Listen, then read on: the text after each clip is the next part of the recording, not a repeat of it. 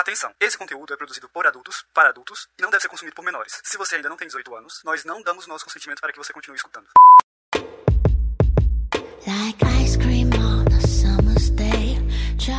Oi, aqui é a Lene Oada, mulher cis demissexual, dome, e a minha palavra de segurança hoje é coleira. Oi, aqui é o Hugo, homem hétero, cis, switcher, e a minha palavra de segurança de hoje é aprendizado. Oi, eu sou a Kali, David Girl omnissexual top, e a minha palavra de segurança hoje é mordida. Oi, eu sou a Rola, ou Tormenta, Omni, descobri com a Kali, Switcher, mulher, cis, e minha palavra de segurança hoje é quentinha. Hum, Quentinha. Quentinha. Hum, Hum, por quê? Fiquei curiosa agora. Bem interessante. quentinha de Kimiguri hoje. Ah, entendi. Eu tô com o Ai, que casaquinho todo felpudo. Também hoje tá friozinho, né? ela, tá, ela tá quentinha com o migurumi, mas tá ali, está ali com o ombrinho de fora, sensualizando mesmo com o migurumi, né? É, é porque eu sou. Não, eu sou né? quente. Falei errado. Ah, Kimigurumi, Luminumi. Isso aí, É, essa porra. Macacãozinho aí. Você está ouvindo Chicotadas, um podcast entre tapas e cuidados e demais gostos peculiares pelos quais você talvez se interessaria. Aqui nós vamos conversar sobre BDSM, sexualidade, não monogamia, poliamor e estilos de vida alternativos. Este podcast é produzido por três amigos praticantes e membros ativos da comunidade BDSM, com diferentes gostos, anos de estrada experiências, e a gente espera que você goste de nos ouvir e debater conosco sobre esse universo tão vasto e excitante. Oi, gente, bem-vindos a mais um episódio do Chicotadas. Dessa vez a gente decidiu falar da série Amizade Dolorida ou Bonding da Netflix. Na verdade, essa gravação aqui é meio que uma gravação surpresa, que a gente tinha uma gravação organizada aí, mas é, tivemos problemas técnicos, tivemos que adiar a gravação. Não deu, mas essa outra gravação vai sair ainda e resolvemos. Ficamos pensando, né? Do que, que a gente pode falar agora que seria interessante, que seria um conteúdo bacana. Chamamos nossa amiga Rola, que estava ali prontíssima para gravar conosco, maravilhosa. E a gente decidiu falar da série Bonding, ou Amizade Dolorida, da Netflix. Recentemente nós fizemos dois posts no Instagram sobre os erros e acertos da série. Vocês já vão entender por que, que a gente tá falando disso. E a gente achou que seria interessante explorar mais um pouco no episódio aquilo que a gente não consegue explorar no, no texto e falar também de outras coisas além do que a gente colocou no post e tudo mais. Então a gente decidiu convidar a Rola pra gravar com a gente, que já esteve conosco aqui no episódio 7 de Práticas Anais, um episódio maravilhoso que é um dos preferidos de muita gente. Sim. Fato, fato, fato, fato.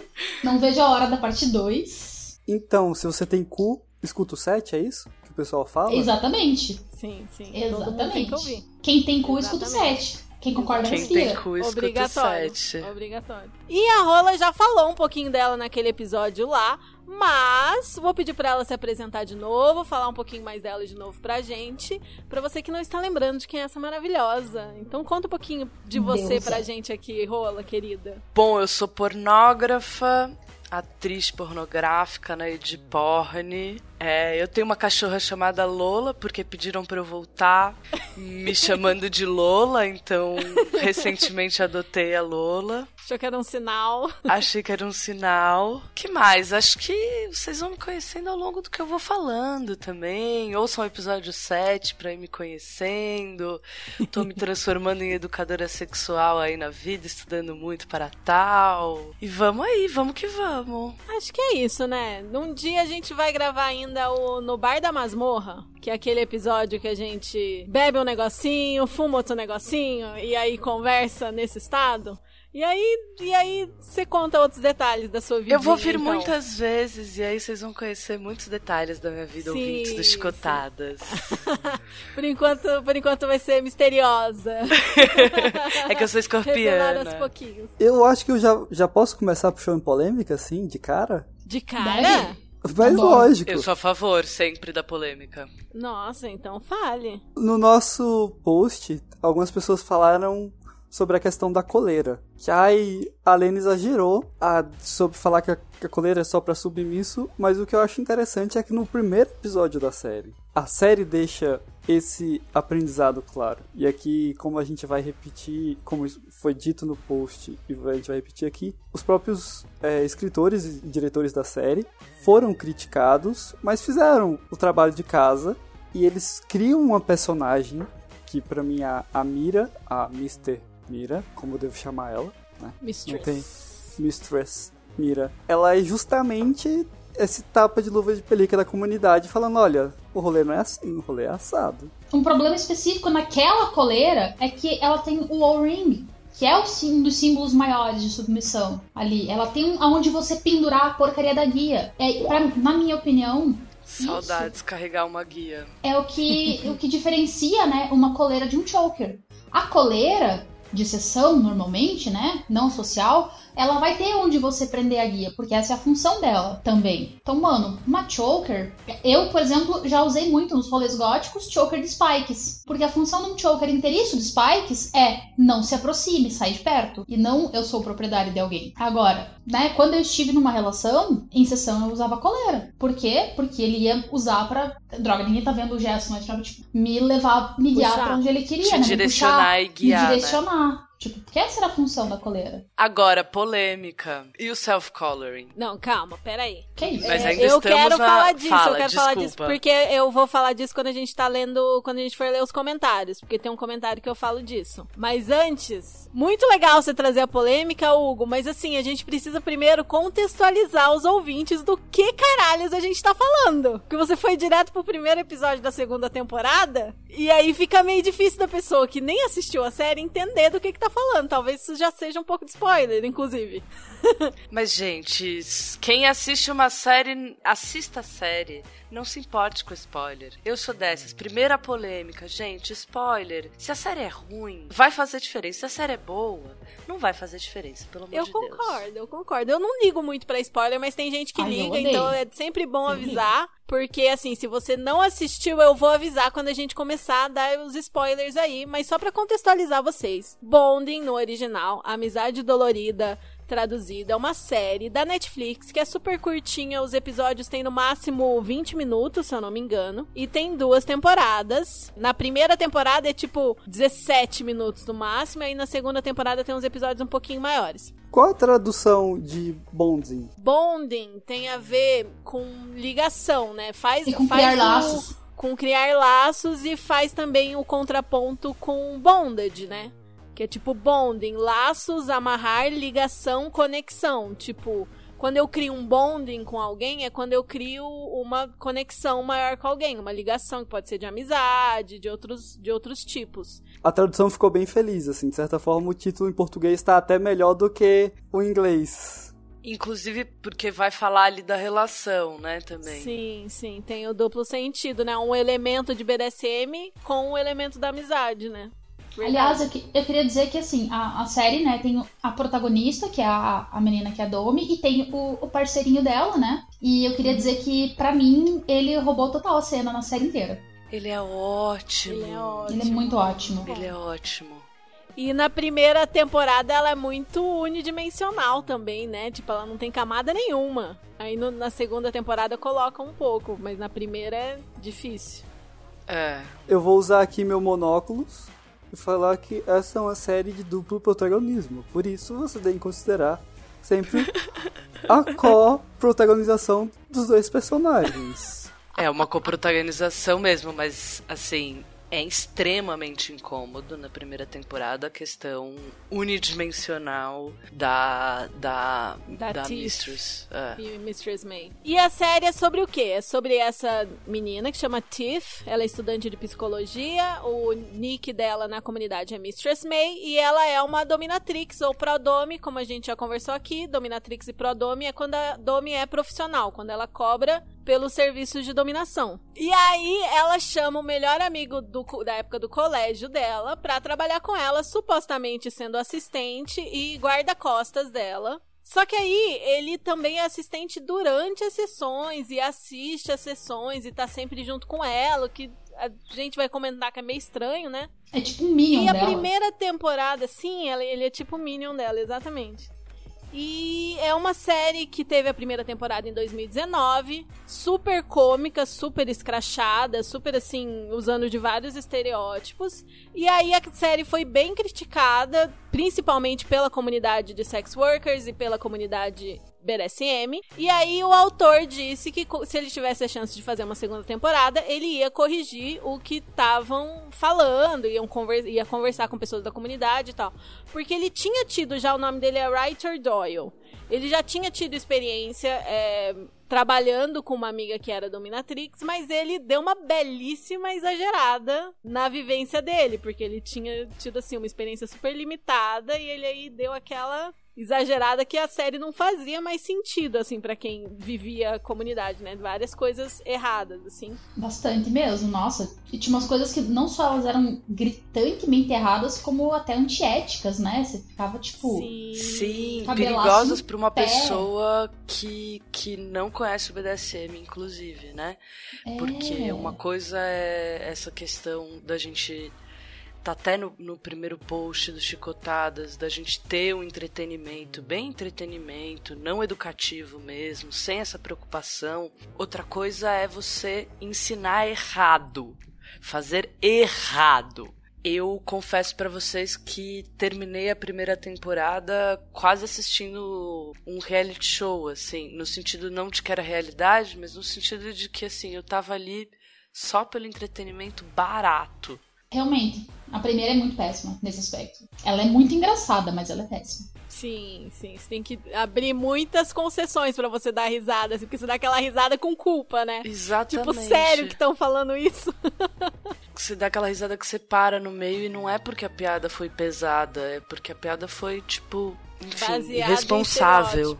É Porque piada pesada tem em todas as temporadas, né? Na segunda também tem umas piadas que você fica do tipo, é pra chorar? Mas uma coisa que eu acho importante, assim, né, que a gente aqui que, que tá se propondo, né, a fazer um conteúdo de entretenimento que seja responsável, cara, a gente. Eu, olha, falo acho que por todos nós, a gente fica tipo, meu Deus, imagina se a pessoa começa a aprender BDSM por causa dessa série e entra no rolê achando que é isso. Socorro.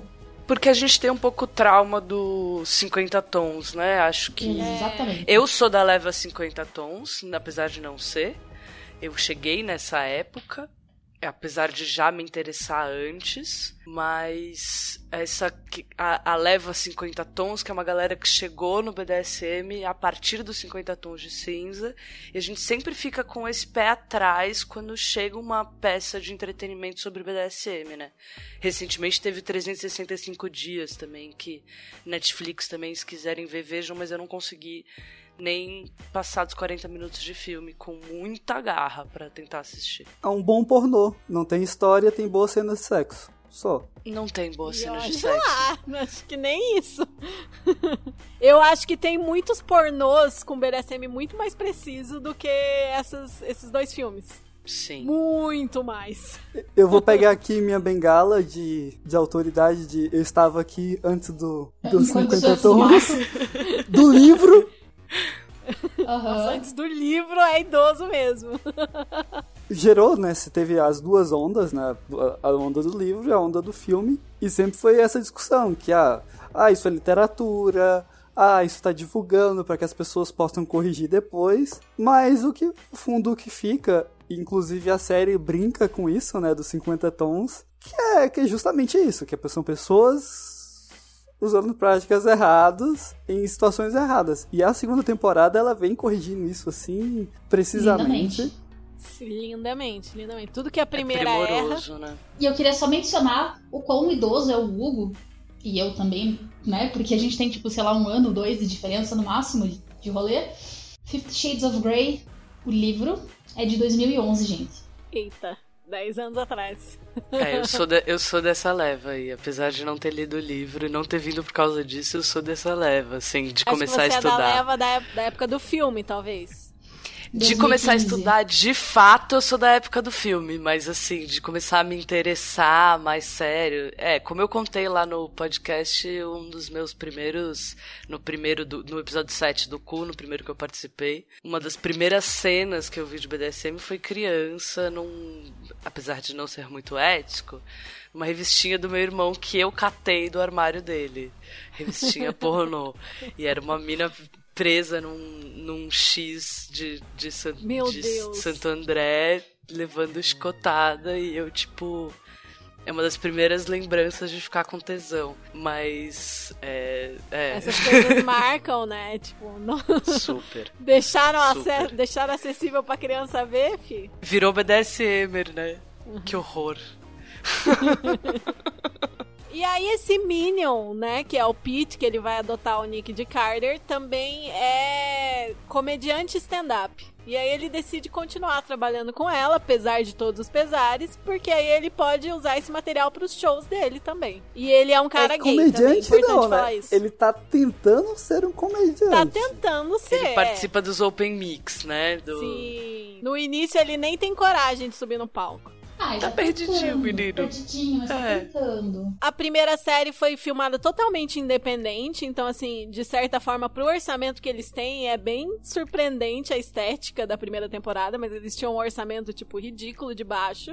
Nossa, e aí, sério? pra segunda temporada, sim, pra primeira, sim, eles fizeram tudo independente, tentaram vender, tiveram a sorte de conseguir vender pra Netflix, e aí a Netflix bancou a segunda temporada, que aí, óbvio, teve um orçamento muito melhor, muito mais orçamento também pra pesquisa, pra consultar, contratar consultores e tudo mais. E aí é por isso, e uma das pessoas que o, o autor consultou foi uma, uma pessoa que é roteirista e, e que trabalha com BDSM também, que chama Olivia Troy. Então, ele não fez sozinho, ele consultou, conversou com muita gente da comunidade pra escrever a segunda temporada. E não tem ainda nenhuma informação se vai ter uma terceira temporada ou não. Ah, mas não tem cara vai Esperamos ter, que né? tenha, né?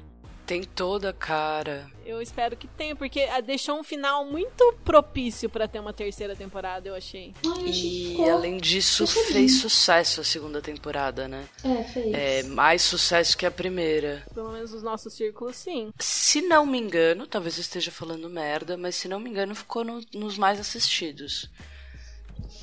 Eu lembro de ter visto no Mais Assistidos do Brasil. Queria dizer que ela tem uma nota de 7.2 barra 10 no IMDB. Gente, Chique. Excelente. É uma super nota, super nota. Parece bom. 71% no Rotten Tomatoes. E na, na Google, 90%. Tem uma fotografia muito boa, muito Sim. bonita. A atuação é legal. Vai, não vou dizer que aquela atuação, mas. Vai ficando melhor, né? É, eu achei que ela vai ficando Melhora melhor. com o melhor roteiro. Eu achei bem Nossa, melhor na segunda sim. temporada. A Mistress Mirror ficou fantástica, gente. Na moral, aquela atriz vai tomar no cu. Que personagem. Não, perfeita. A personagem, a atriz, tipo, a hora que você, que você vai abrindo a cebola que ela é, meu Deus do céu, cara. Agora vamos começar oficialmente com os spoilers e destrinchar essa série? Então, Spoiler, querido amigo, Spoiler. se você não viu, esse é o momento. Último ponto de saída antes de spoiler. Vamos conversar sobre a primeira temporada especificamente? É, Bora. eu vou partir dos posts, porque assim, gente, eu tenho muito orgulho de como esses posts ficaram. Eu sei que Ai, muita gente falou sobre. Merecido. Eu sei que muita gente falou sobre amizade dolorida e tal, mas assim, modéstia à parte, eu acho que eu arrasei na minha abordagem. O primeiro post sobre a primeira temporada foi cinco erros e um acerto da primeira temporada de Amizade Dolorida. E o segundo post eu fiz no formato sete lições sobre BDSM da segunda temporada. Arrasou. Pega seus biscoitos. Merecidos biscoitos. Mas Tô jogando. estamos jogando muitos biscoitos.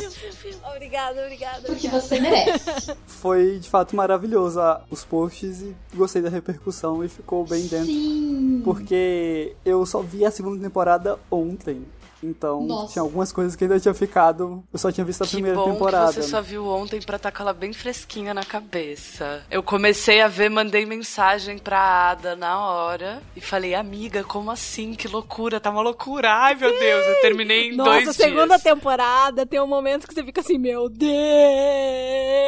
Ah! Mas já chegaremos Mas nisso. vamos pra primeira, né? Vamos pra Começando primeira. primeira. Vamos lá, então qual que foi o prim- a primeira cagada da primeira temporada? Erro 1. Ó, eu vou ler exatamente exatamente como eu escrevi. Dome de coleira. O erro mais básico e que qualquer conversa com um praticante da vida real evitaria.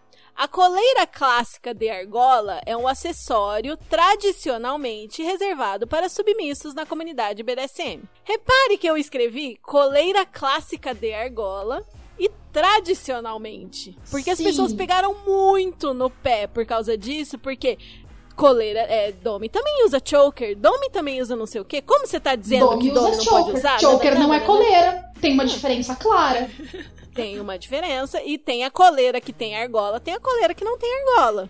São coleiras diferentes também. E, além disso, é, o, o espaço pro texto é limitado. Não dava pra escrever uma carta detalhando todos. Porque, assim, óbvio, eu como Domi, se eu quiser usar uma coleira de argola, o pescoço é meu, foda-se, quero usar. Mas não é tradicionalmente um acessório de Domis. É, eu vou falar pra você. Se eu chego numa casa BDSM ou numa festa, num mante, qualquer coisa, e eu bato o olho e tem, digamos assim, um homem ou uma mulher ou uma pessoa não binária sozinha, sentado numa mesa, num cantinho, com uma coleira, eu imediatamente vou assumir que é uma pessoa bottom, que é um submisso. Além de bottom, Ou uma switcher, pessoa né? bottom com algum vínculo com alguém. Eu vou assumir que é um submisso encoleirado.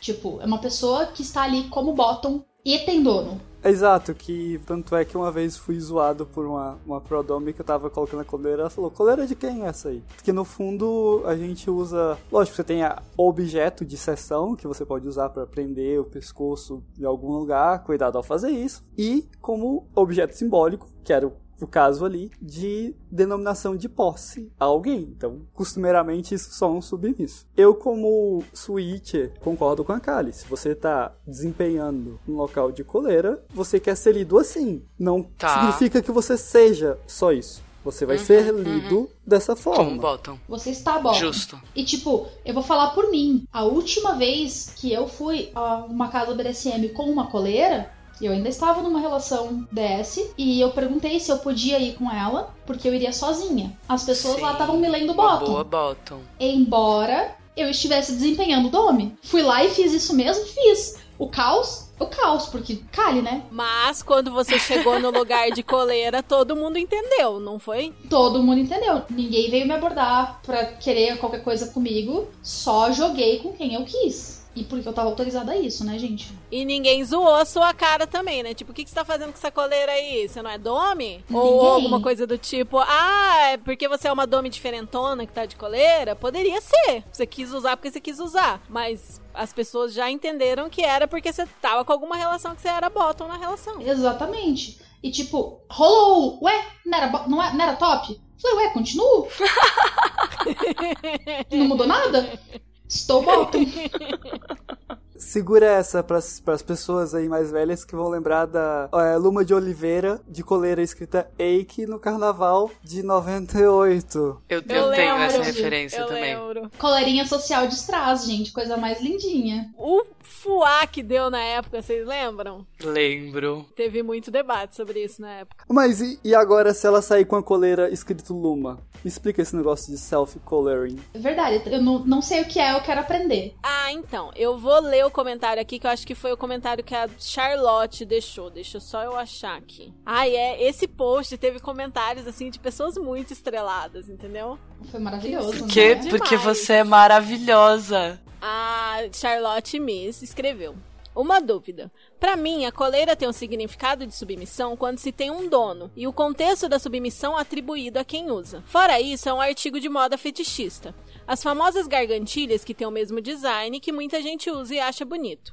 A coleira, ao meu ver, virou um artigo de moda. O que vocês acham? Aí eu respondi, adorei a pergunta. E nossa, tem muitas formas de falar sobre esse assunto, tá? E um ótimo tema para um episódio futuro. Mas deixa eu tentar resumir o que eu acho. Tem sim essa coleira física e simbólica do bottom devidamente encoleirado por um dono, e tem a coleira de seção para representar aquela relação de dominação e submissão das pessoas envolvidas naquele momento específico, que são as formas mais tradicionais de ver a coleira, digamos. Mas acho que nada impede de sub sem dono usarem uma coleira própria como símbolo de submissão. Tem se falado muito de subs auto-encoleirades, self-coloring, e eu acho legal, tanto como símbolo de posição em um ambiente fetichista, quanto por gosto, moda ou símbolo de empoderamento. Isso falando da coleira tradicional com argola e, portanto, um lugar para engatar a guia, que são bem simbólicas na nossa comunidade. Aí eu respondi sobre a choker e tal, isso que a gente já falou do choker. Esse movimento de self-coloring tá acontecendo muito, assim, de submissos que não são encolerados. No sentido de eu uso a minha própria coleira e eu, eu sou minha dona, uso porque eu quero usar, entendeu? É meu símbolo de submissão. Eu não preciso que essa coleira esteja obrigatoriamente vinculada a outra pessoa. Eu tenho uma experiência pra colocar aqui. Quando eu gravei o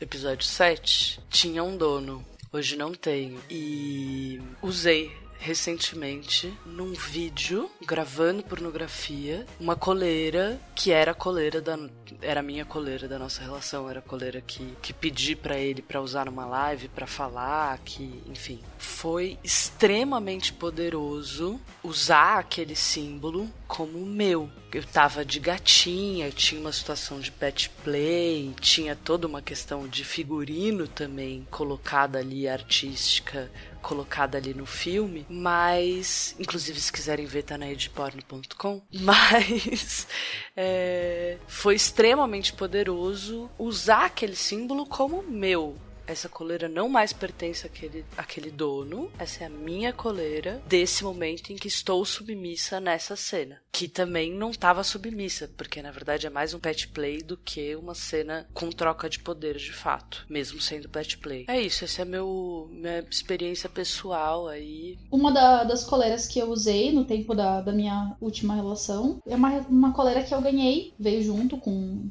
um objeto de couro que eu comprei. Então, assim, ela sempre foi minha. E ela foi usada na época porque ela é muito bonita. E eu usei ela recentemente como acessório, né? Mas pra mim ainda é foda. Ainda bato o olho, associo uma coisa a outra, porque eu, no meu dia a dia, eu não uso acessórios no pescoço porque eu sou claustrofóbica pra caralho. Aí, tipo, é meio foda pra mim isso, mas foi. rola assim um feeling assim de tipo, sou muito dona de mim. Mas eu acho engraçado, porque de fato, por exemplo, na minha história como sub, eu tenho uma coleira que eu uso, tipo, pra, de fato, como objeto fixação, comprei outra. Com a pessoa que eu estava negociando, ela chegou a falar que tinha comprado, mas a gente acabou a relação antes de eu ser de fato encolerado. Porque aí também vem um pouco de história do, do BDSM. Algumas pessoas trazem a figura da, da, da coleira de ser encolerado como um sinal de, de uma relação profunda, sei lá, ou... É tipo um casamento. Fazem né? a comparação com casamento, é o que eu ia falar. É, é, que é tipo um, um casamento, né? Então, esse é um outro, um outro aspecto, né? Então a coleira seria como a sua aliança, de certa forma, né? A sua aliança de casamento, né? Tem quem faça é, festas de casamento consigo mesmo, né? É, e tem aquela galera que vai de aliança pra balada. Só pra pegar gente que Sim. gosta de pegar gente que é casado, etc. Ou tipo, a galera quer evitar que dê em cima, coloca uma aliança pra justificar. Olha, já cansei de fazer isso. Adoro. Dá pra associar muito a coleira. Tipo, você que é bottom, que é sub, e que você tá inseguro das pessoas ficarem dando em cima de você num evento BDSM, você só quer ir curtir, você pode ir de coleira, porque o que, que isso pode gerar? As pessoas que não querem só te pegar vão querer conversar com você, e as pessoas que estão ali só querendo carne nova pra usar, vão ver que você tá de coleira e falar, ah, já tem dono, não vou nem puxar papo, porque Ai, não vou nem chegar perto. deixa pra lá. Nem chega perto. Então, Preguiça. tipo, é uma boa estratégia, porque as pessoas te leem como bottom, te leem como submisso, mas a pessoa que só tá querendo urubuzar e achar alguém pra. Porque tem muito urubu, assim, né? Gente nova em evento. Opa. Então, Nossa. é, um- é uma estratégia de Evento, proteção também, de proteção e identificação. É, seria como você tá é, gritando tenho namorado, né? Só que a versão BDSM de A versão tenho namorado. do, do, do cara sai, eu tenho namorado. Aliás, que chato ter que usar essa desculpa, né? Só fazer o disclaimer aqui. Aham, eu tava pensando exatamente nisso, né? Do tipo, que até no meio BDSM a gente tem que usar essa desculpinha, né? Vamos para o segundo erro: dominação profissional romantizada e mal retratada. O trabalho de uma dominatrix envolve muito estudo, habilidades técnicas, ética e dedicação. A profissão vai muito além de só ser mandona o tempo todo e ainda ganhar rios de dinheiro fácil com isso. Muito pelo contrário. Isso me deixa muito pistola pra quem só assiste a primeira temporada. Porque é muito assim: caralho, vou virar pro dome, humilhar, batendo umas bundas e vou ganhar muito dinheiro. Caramba, quero. Sabe o que, que isso me No lembra? máximo tem que dar uma mijada aqui ou ali, vestir uma roupinha de pinguim às vezes. E tá Você tudo sabe ok. o que, que isso me Pô, lembra? trabalho fácil. O rolê do, fin, do Findom no Twitter. Isso me Exatamente lembra muito toda é a o que eu ia treta do falar. Findom no Twitter. Por quê? Porque a galera chegou, viu as Findome fazendo o rolê delas lá, olhou assim, vou fazer igual pra ganhar dinheiro. E daí agora todo o rolê Findom tá com cara de cu, porque tem a galera que é fake e nunca estudou porra nenhuma e tá lá fazendo, imitando. Gente, Igual não. o pack do pezinho também, né? Aham. Sim, Pack do pezinho. outro clássico. Que qual- em todo lugar, inclusive podcasts grandes aí, baunilhas da vida, se fala, ah, vou fazer o pack do pezinho, ah, porque é o pack do pezinho. Ganhar dinheiro fácil, como se Nossa, vender mano. pack fosse fácil, né? Oi, eu vou falar pra vocês, Exato. mesmo que o pack seja só do pezinho, que saco que é fazer um pack, hein? Puta que pariu. Gente. Sim, dá trabalho, é um produto que você tem que comercializar. E Findom, Findome é dominação financeira, né? A Domi que Verdade. domina financeiramente. A gente falou disso no episódio 3, eu acho, né? E também tem essa onda de, ai, quer ganhar dinheiro fácil na internet? Vende foto do seu pé, o pack do pezinho, ou fica humilhando os caras pra eles te pagarem, tipo, só vou conversar com você se você me fizer um pix. Me dá 10 reais no Pix. E as pessoas que vêm de fora dá a impressão que é a forma mais fácil do mundo de ganhar dinheiro, sendo que assim, pra ser responsável tem muito mais coisa do que só humilhar e pedir dinheiro e acabou, né? Mas eu falar que eu acho justo você só conversar com alguém depois de um pagamento, porque a quantidade de gente que chega pra trocar ideia. Vieram esses dias dar opinião sobre as pornografias que eu tinha que fazer. Aí eu falei, bom, se quiser dar opinião, me pague. Não, porque eu tenho muitas ideias pra você. Eu falei, tá, me paga que eu te escuto. Aí ele falou, nossa, como assim? Eu falei, eu trabalho com isso, meu amor. É, Você acha que eu tenho todo o tempo do mundo pra ficar te ouvindo? Não, e ainda tem aquela galera que chega pra você, por exemplo, eu, além de instrutora de Shibari, além de Rigger, além de Domi, eu sou fit. Então, eu tinha um Instagram de podolatria que foi derrubado e eu não tive saco de refazer porque preguiça. A minha maior preguiça era os caras que vinham bater papo e ficar me- tentando me guiar a falar sobre os fetiches deles Pra Exatamente. bater punheta. Tipo, amigo, a minha atenção que eu dou pra você, eu não tô dando pros meus amigos. Então, se eu não vou dar essa atenção pros meus amigos, pessoas que eu amo, pros meus gatos, pra minha vida pessoal, me pague. Me pague eu fico conversando com você a noite inteira. É pra isso que eu faço câmera privê, gente. O produto que eu vendo lá não é o meu corpo. É a minha atenção. No câmera privê, eu não alimento o meu exibicionismo. Eu alimento o meu fetiche por as pessoas pagarem pela minha atenção. Então, por que eu vou ficar dando atenção de graça pra essa galera que vem no, no PV? Não vou, sai daqui. Você ser uma prodome, você ser, né, uma dominatrix, não é essa questão de você só mandar, só humilhar, só fazer as práticas. É de você também saber qual é o seu produto. O que, que você tá ali vendendo ali. Porque você tá vendendo alguma coisa. E eu acho que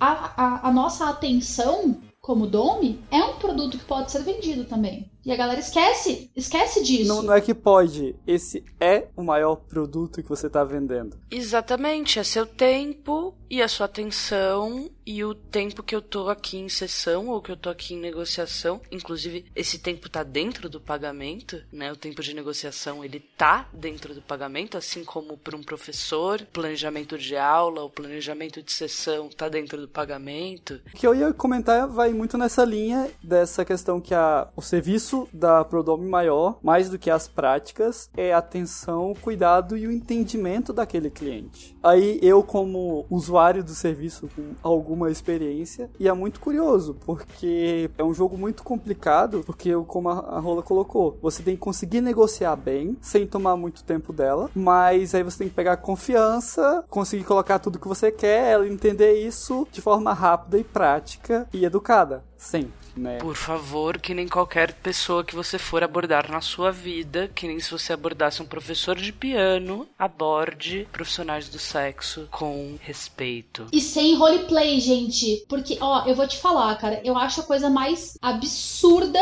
porque pra mim já, já entra no estou te usando pra satisfazer meu fetiche. A galera que já chega, baixa a cabeça. Olá, senhora, peço permissão pra me aproximar. Filho da puta, você tá no Instagram ou no Fat Life, caralho. Você tá, a- graças a Deus, a quilômetros de distância de mim. Peço permissão pra me aproximar, você usa em festa, usa em rolê, usa ao vivo. Na internet, você fala: Oi, tudo bem? Boa noite, senhora. É suficiente. Podemos conversar? Acabou. Ai, eu, eu já sei, essa pessoa me pergunta se a gente pode conversar, eu respondo que não. Amo! Você já tá conversando comigo, mano. A partir do momento que você fez a primeira pergunta e me deu boa noite, você já tá conversando comigo. Não, não, não dá mais pra Eu já vou ter que ler sua, sua pergunta, né? Eu já vou gastar esse tempo de ler. Já, já Assim, gastei 10 então- segundos. Então, assim, eu acho muito mais educado você já chegar, tipo, engata um assunto, velho. Conversa comigo como se eu fosse um ser humano, porque às vezes eu sou. Quando eu não sou um gato. Às vezes. Às vezes. Isso, às vezes é um gato. É, Às um inclusive, escute nosso episódio futuro sobre abordagens, porque a gente vem num. Eu tô fazendo quase um TCC sobre abordagens, Lula.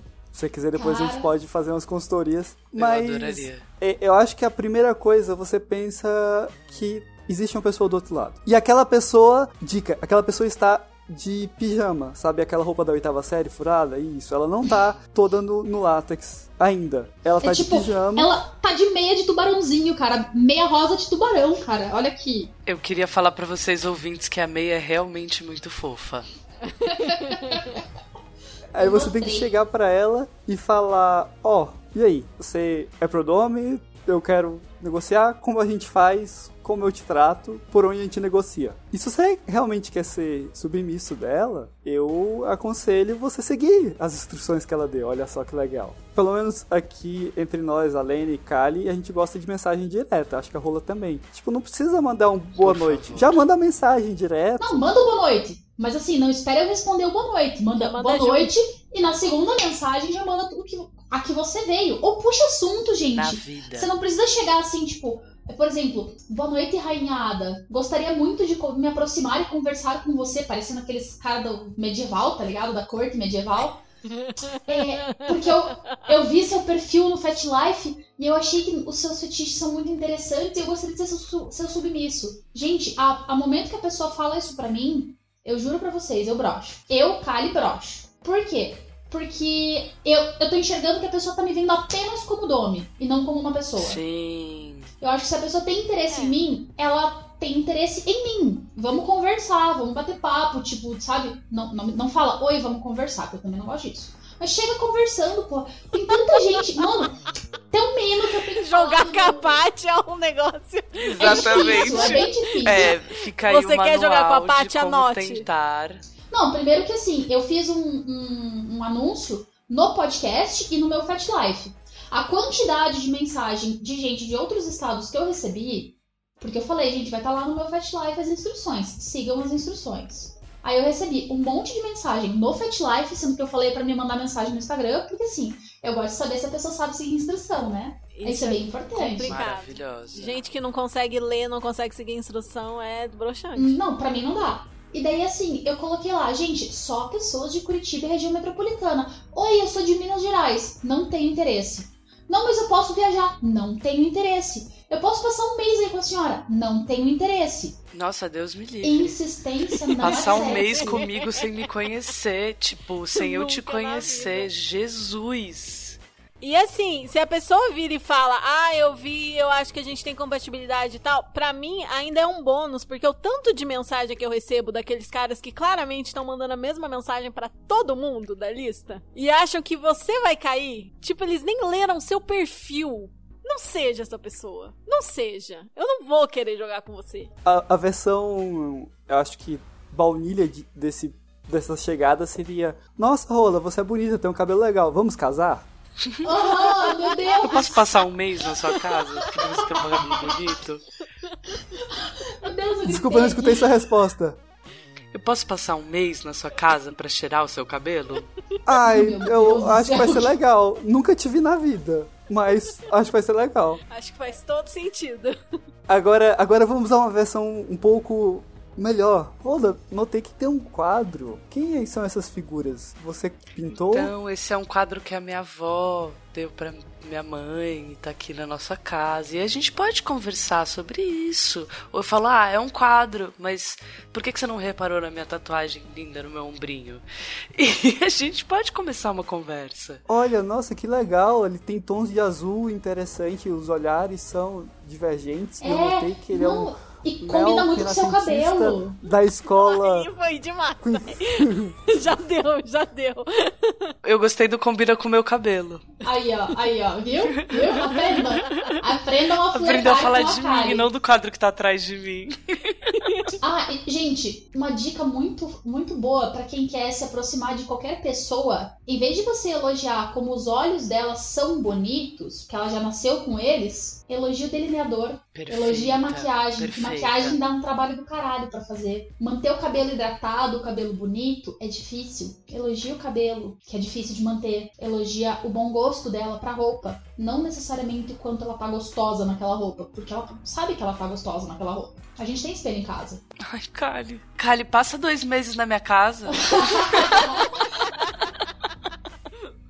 A gente tem que aprender a abordar. A gente pode ser, pode falar da aparência da pessoa de uma maneira positiva, sem necessariamente cair no lugar comum. A gente pode falar como o som da voz da pessoa é gostoso. Falar assim, nossa, não imaginava que você tinha uma voz tão gostosa, cara. Tava ouvindo o podcast, uau, que incrível. Nossa, falem da voz das pessoas, gente. A voz é como a pessoa se expressa, como ela se põe no mundo, né? O quadro é como a pessoa se expressa, como ela se põe no mundo, a roupa, o, o delineador, tudo isso. Fale sobre como a pessoa se coloca no mundo e não sobre como ela é gostosa e como a raba dela é linda. Assim, fale que minha raba é linda, mas Tem intimidade pra isso primeiro, talvez. É.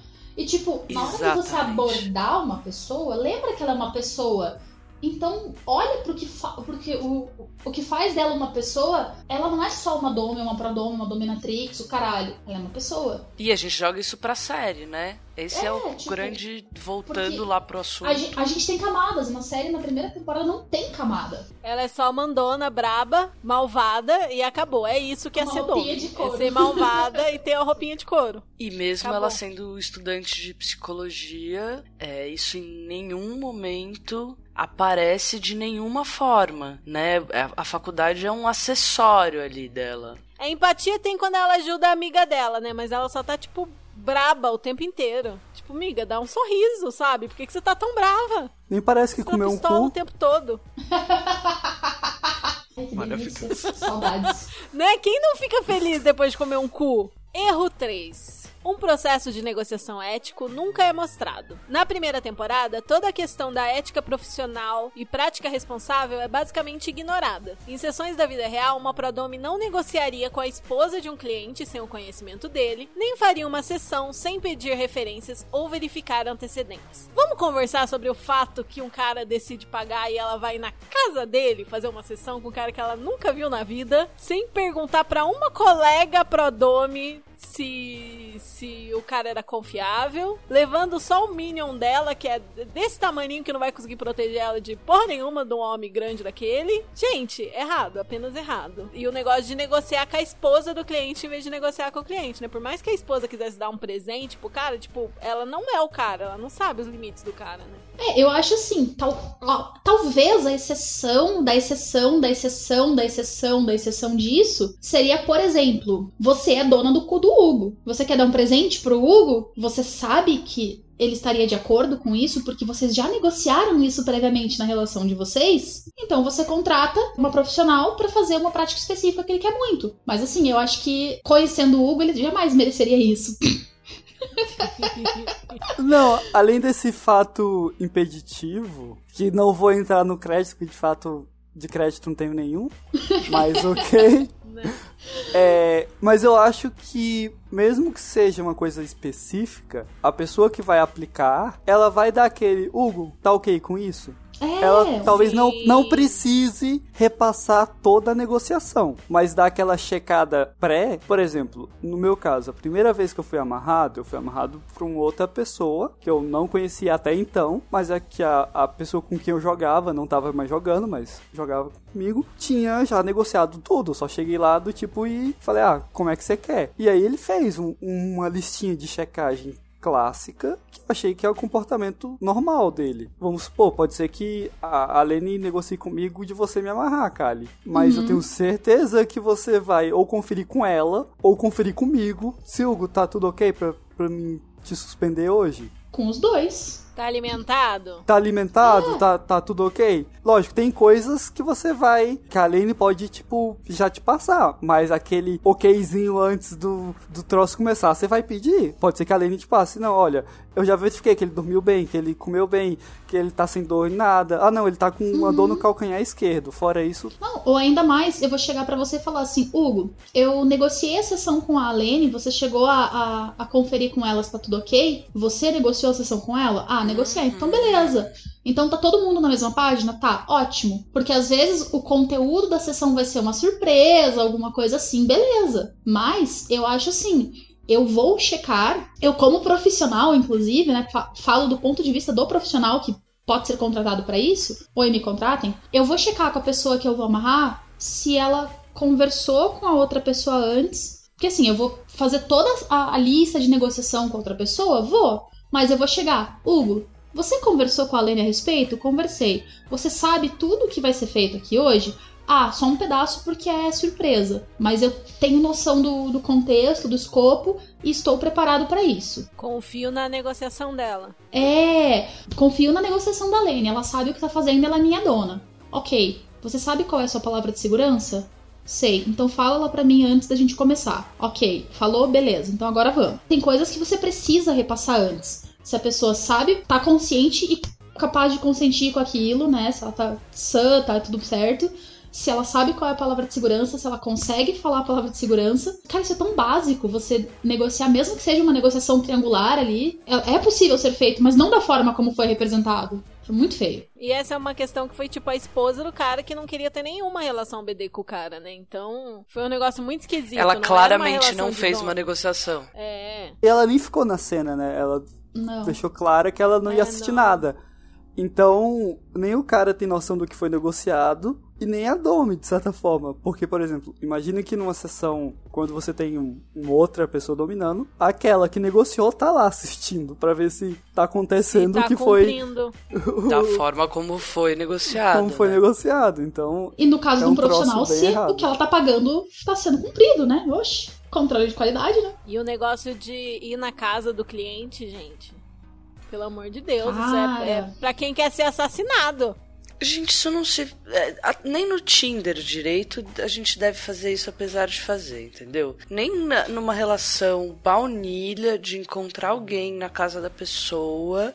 Apesar da gente fazer, é hack. É risco assumido. Quando eu, quando eu ainda tinha dates do Tinder, nossa, 84 anos atrás, eu tinha uma lista de, de entrega de três, quatro amigos pra ficar de prontidão. E eu sempre saía em lugar público primeiro. Aí, tipo, eu mandava mensagem, tipo, tô levando pra casa. Se eu não responder em X tempo, se preocupe. Esse tipo de coisa. E a gente vai falar disso também quando a gente falar de primeiras sessões, de primeiros jogos, mas sempre que você for jogar BDSM, deixe um safe call, uma pessoa segura Que possa te ajudar. Mesmo que seja com parceiro recorrente, gente. Porque pode dar algum BO. Pode dar algum BO do tipo, a sua mãe precisar de você e você tá inalcançável ali naquele momento, você tá lá amarrado. Ou o contrário, você precisar da sua mãe por algum motivo. e do tipo, a pessoa ter algum Fiquei acesso. pensando, minha mãe recebeu uma ligação. Mãe, eu Sua filha estava motel. amarrada. É. É tipo, Hugo, me- preciso que você me busque aqui rapidão, porque eu Quebrou a preciso. perna. né, Não é nada minha mãe me acompanha no hospital. É uma coisa que é plausível, né? Do tipo, Hugo, tô aqui em tal lugar, me busca. Por quê? Torci o pé e quebrei o mindinho. Eu fiz isso, gente, esses dias. Uma dica aqui do tio Hugo. Isso há muitos anos atrás, quando o celular era uma coisa rara. Não, tinha, não existia WhatsApp. Ih, eu lembro de marcar com um amigo. que Foi o primeiro rolê, a primeira pessoa que eu, que eu conheci do meio, fisicamente, era um cara. Eu fiquei, ah, bora ver o que vai dar. E aí eu marquei com um amigo. E eu avisei pra ele, falei, ó, sete e meia eu vou fazer uma ligação pro amigo de cheque de segurança. E eu avisei pro meu amigo, se eu perguntasse que horas são, era o meu sinal de alerta de mandar a polícia ir atrás de mim. Muito bom. Era a sua safe word com seu amigo. Gênio. Aí eu cheguei, a gente chegou, conversou, eu lembro dele ter recitado Camões pra mim, achei aquilo muito estranho.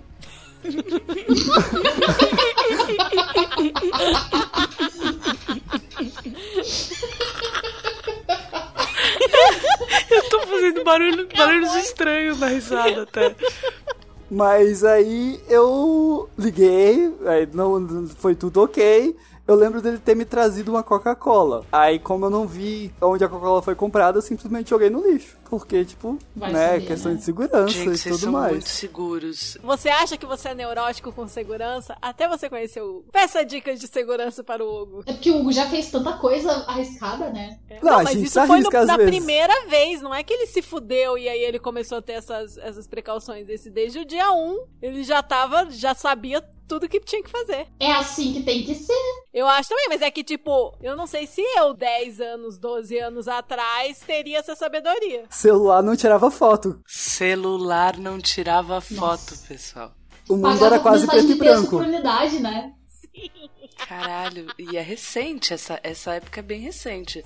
Agora, o celular não tirar foto é um pouco menos. Erro 4? Querem falar mais alguma Erro coisa? Reforço do estereótipo falso de que praticantes de BDSM são pessoas traumatizadas e doentes. Diversos estudos já demonstraram que a porcentagem de BDSMers que sofreram trauma ou abuso não é diferente do encontrado na população em geral e que, na realidade, a saúde mental dos praticantes é melhor que a média. Porque tem isso, né? Dá a entender que a Tiff só é dominante porque ela, ela teve muitas desilusões com homens no passado. E aí isso é uma resposta dela a isso. E sobre isso a gente tem apenas a dizer: ouçam o episódio 6 e o episódio 8. A gente fala disso, tem links para as pesquisas. Porém, entretanto, todavia, devo botar um adendo aqui que, infelizmente, dentro da comunidade, não que existam muitas pessoas abusadoras ou predadoras, mas certas pessoas que têm exatamente o mesmo comportamento e atacam principalmente as pessoas novas no meio, conseguem fazer muitas vítimas. Então, Fora da comunidade faria o mesmo. E dentro do mundo, né? Você tá associando errado. Não é que a pessoa sofre abuso dentro da comunidade. É que é a mesma porcentagem de pessoas que têm traumas que praticam BDSM e que não praticam BDSM. É a mesma porcentagem. Eu não, eu não, não, não li, não li isso, mas assim, empiricamente falando, da quantidade de grupos de BDSM que eu já estive e de grupos feministas, por exemplo, no Facebook, é, a gente sabe que quatro em cada cinco mulheres já foram estupradas. Então, assim, num grupo de cinco mulheres, se você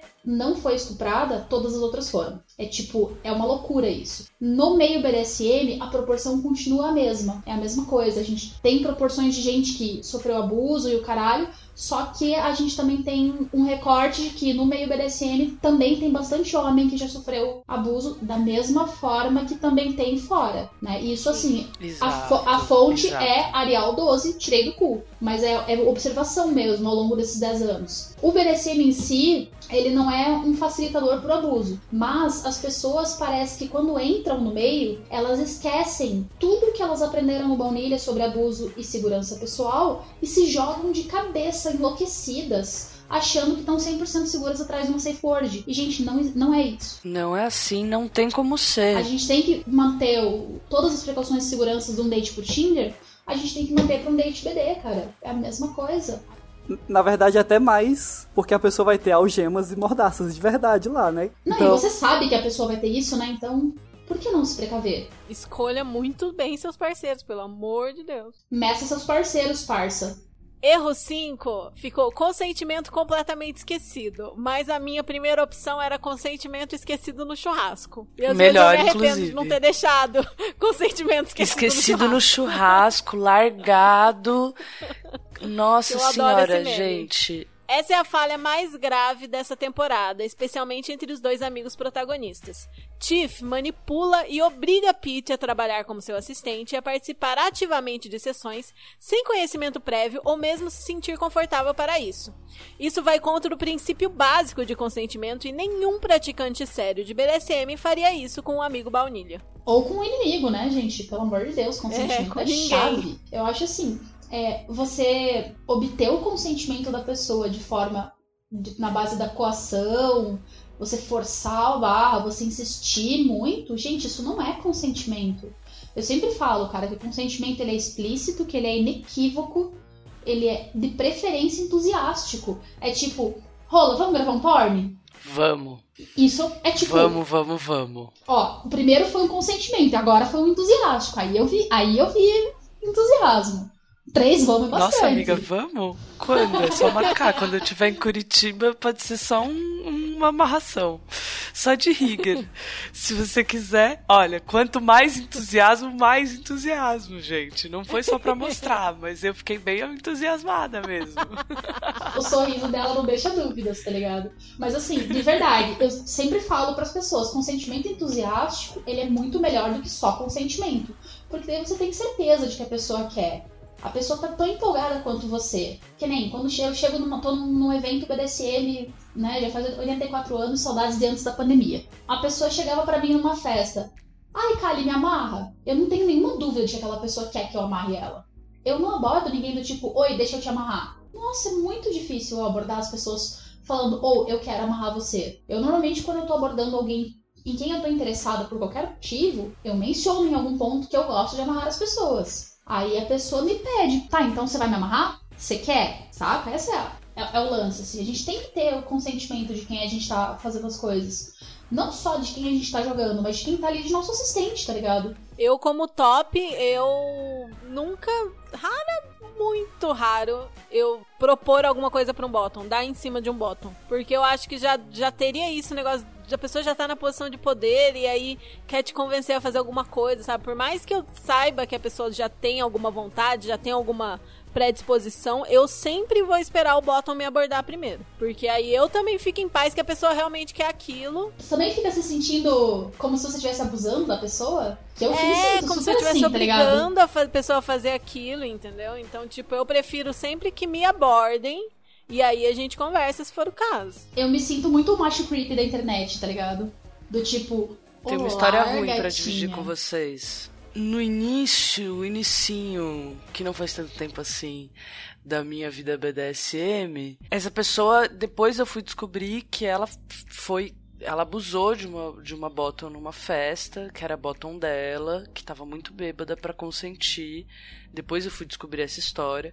Mas a- no momento em que eu tava jogando com essa pessoa, isso não era não era sabido. A primeira vez que eu fui até a casa dela, que eu não busquei referências, porque sou vida louca, hack total, é, faço isso inclusive no, no baunilha, não, não sejam como eu. Doida, né? Faz o que eu digo, não faz o que eu faço. Exatamente, selo ginger de faço o que eu digo, não faço o que eu faço.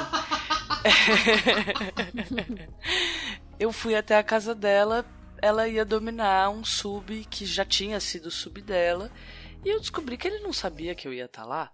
Gente, Ele não sabia que ela estaria sendo assistida como assistente e ela ia me ensinar algumas coisas, então era hack total, porque ela me deu um chicote na mão pra aprender.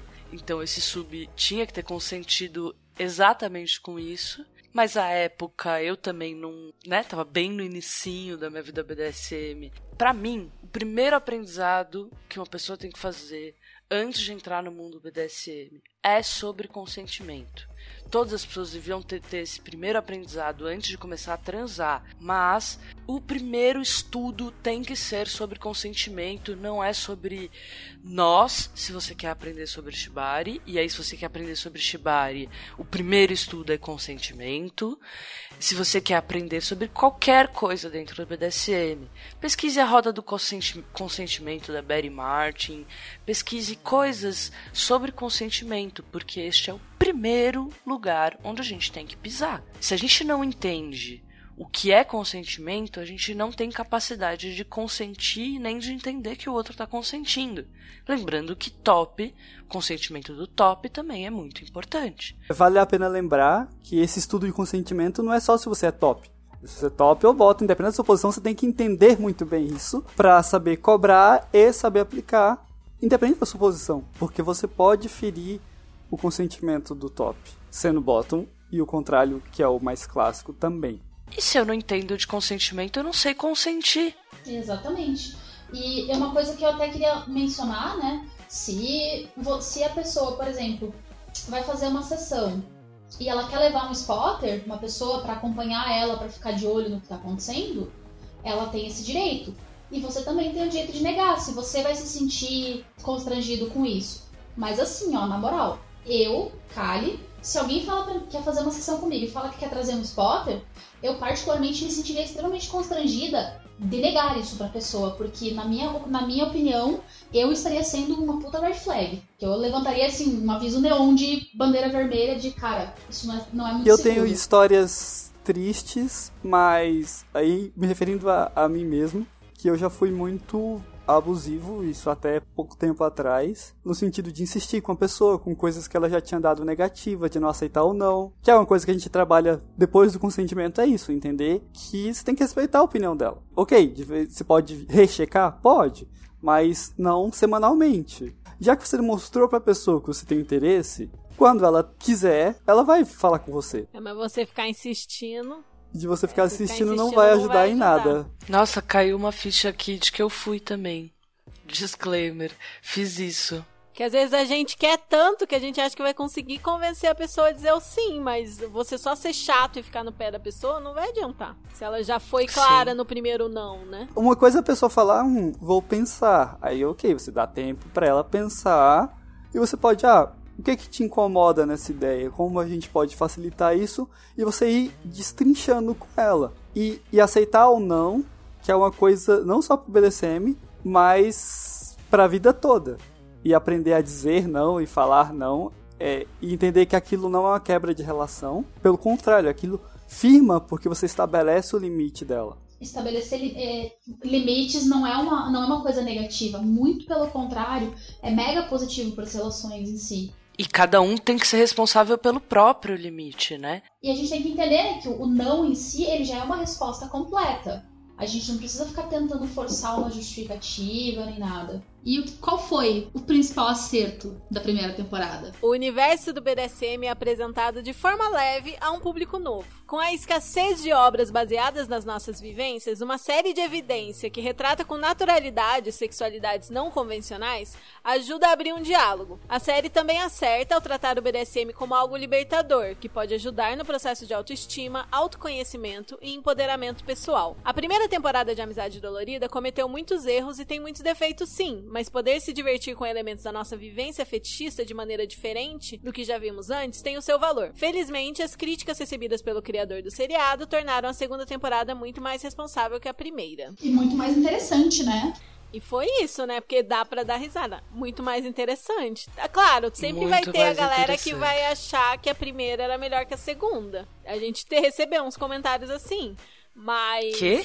Sim. Que acham que a primeira é mais engraçada, é mais divertida. Assim, a primeira teve mais cenas de sessão. A segunda temporada ela vem muito mais com cenas de treinamento que não são tão sexy assim, mas são importantes pra justamente desacostumar o público que o cara já chega na, na, na primeira aula de amarração. Eu achei isso muito engraçado que de fato toda primeira aula de amarração começa com single colo. E você sabe separar um bom rigger do- joio do trigo. do meia bosta num single colo. Você não precisa de muita coisa. Ó, faz aí um single colo. Principalmente se você der pequenos passos do tipo, ah, faz single colo pra corda sair pra lá. Se a pessoa pensou muito tempo, você já sabe que. Que não que, seja, que a pessoa seja ruim, é que a pessoa é inexperiente. Eu acho que isso realmente foi o grande ponto positivo, assim, que a gente vê a transformação do Pete, né? Que ele era alguém inseguro, que não conseguia é, apresentar o show dele no início e que ele consegue ter um, um certo empoderamento, sair um pouco da casca, né? Com a ajuda desse universo e dessas habilidades que vão sendo exigidas dele, apesar da amiga dele fazer tudo de um jeito meio errado, né? Bem errado, na verdade. Ah, eu acho que o, o BDSM, pra pessoa que chega nele, né, é- e começa a se descobrir, ele é uma ferramenta maravilhosa de autoaceitação e de empoderamento mesmo. Porque, cara, é, você começar a lidar com os teus gostos, as tuas preferências, os seus fetiches, com, com a tua capacidade de dizer não, de consentir adequadamente, isso gera uma transformação interior em você muito, grande. poderoso. E é uma coisa que é, é- muda a tua vida, porque ele transcende a parte sexual, fetichista, etc. Ele vai para ele acaba transbordando para todas as etapas da sua vida. Vai pro seu trabalho, vai pra sua vida baunilha, sua relação com sua família, com seus amigos, tipo, você se torna uma pessoa mais capaz de exercitar o seu consentimento, você se torna uma pessoa mais capaz de se comunicar. É muito. É aquilo que a gente estava falando no outro episódio, né? De como que o BDSM ajudou a gente. Cara, ele ajuda muito. Fora que vamos combinar, né, gente? O visual também não, não dificulta em nada, né? É muito massa essa questão visual também do fetiche. Eu quero mandar um pedaço desse áudio para minha terapeuta. Por que, que eu falo tanto sobre BDSM na, na sessão de terapia? É, porque que não é só sobre sexo quando eu falo sobre BDSM enquanto ferramenta de aprendizado. Como assim sua terapeuta não escuta a gente? A minha Ai, escuta. eu tenho que fazer essa pirâmide, né? Sim. Minha terapeuta tem que escutar os chicotadas, claro. Ela tem que ouvir o episódio 8. É, o episódio Ela tem que ouvir o 8. episódio 8. Sim, concordo. Vou piramidar pra minha terapeuta. É, e a gente fala um pouco disso no 10 também, né? De tipo, benefícios do BDSM pra vida baunilha. Então, faz essa ponte aí. Vou fazer, vou fazer, vou fazer. Boa, obrigada. Obrigada pela dica, Hugo. De nada. E quais outros erros e acertos vocês lembram da primeira temporada? Eu, eu acho que trazer essa certa leveza e comi- comicidade pra o BDSM. Porque assim, é, eu não vou negar que tem fetiches que me fazem rir. Mas claro que eu respeito a pessoa. Do tipo. Não, e Às que vezes a própria pessoa. saber de ri rir de si também. mesmo é ótimo, né? É. sim, Mas os nossos fetiches, a gente também tem que rir deles, tá ligado? Porque eles são engraçadíssimos. Tipo, vamos falar sério, cara. Eu gosto de amarrar as pessoas e pendurar elas no teto. Quando eu falo isso pra uma pessoa baunilha sobre o shibari e tudo mais, como fetiche, a galera fica me olhando assim com vontade de dar risada, tá ligado? E tipo, eu entendo como isso pode ser cômico. Que daí você pensa, eu gosto de amarrar as pessoas toda, tipo, com aquele monte de voltinha parecendo um salamito. É super Né? engraçado. Não, não tira o aspecto tesão do fetiche ele ser engraçado. Eu gosto de ser um gatinho, gente. De brincar de ser um gatinho. Entendeu? É claro que é engraçado. Pelo amor de Deus. Pelo amor de Deus. E além de tudo, é fofinho. Dá muito kill aggression, né? Nossa. É. E eu gosto de dominar um cachorrinho, por exemplo. Adoro dominar um cachorrinho, ver a carinha que ele faz quando ele morde o- a gag de ossinho. Eu acho que um erro do, da primeira temporada é que eu achei que eles retratam muito, né, a figura da, da Domi como essa mulher branca, caucasiana, né, magra, numa roupinha de couro. E eles não Jovem. botam diversidade corporal nenhuma, jovem, jo nossa, jo- super jovem, e tipo, quando na verdade a gente vai ver que domes experientes de verdade vão ter lá na faixa dos seus 35, 40 anos, mano. Pra mais. A gente sabe que o- a experiência é uma coisa que ela vem com o tempo. Não adianta, você não vai obter toda a experiência que você precisa para ser uma, uma prodome eficiente e boa numa tarde, ouvindo o nosso podcast apenas. Você tem que ir lá, botar a cara pra bater, fazer as coisas, estudar, Num curso, né? aprender e tudo mais. Você tem que ir atrás do conhecimento.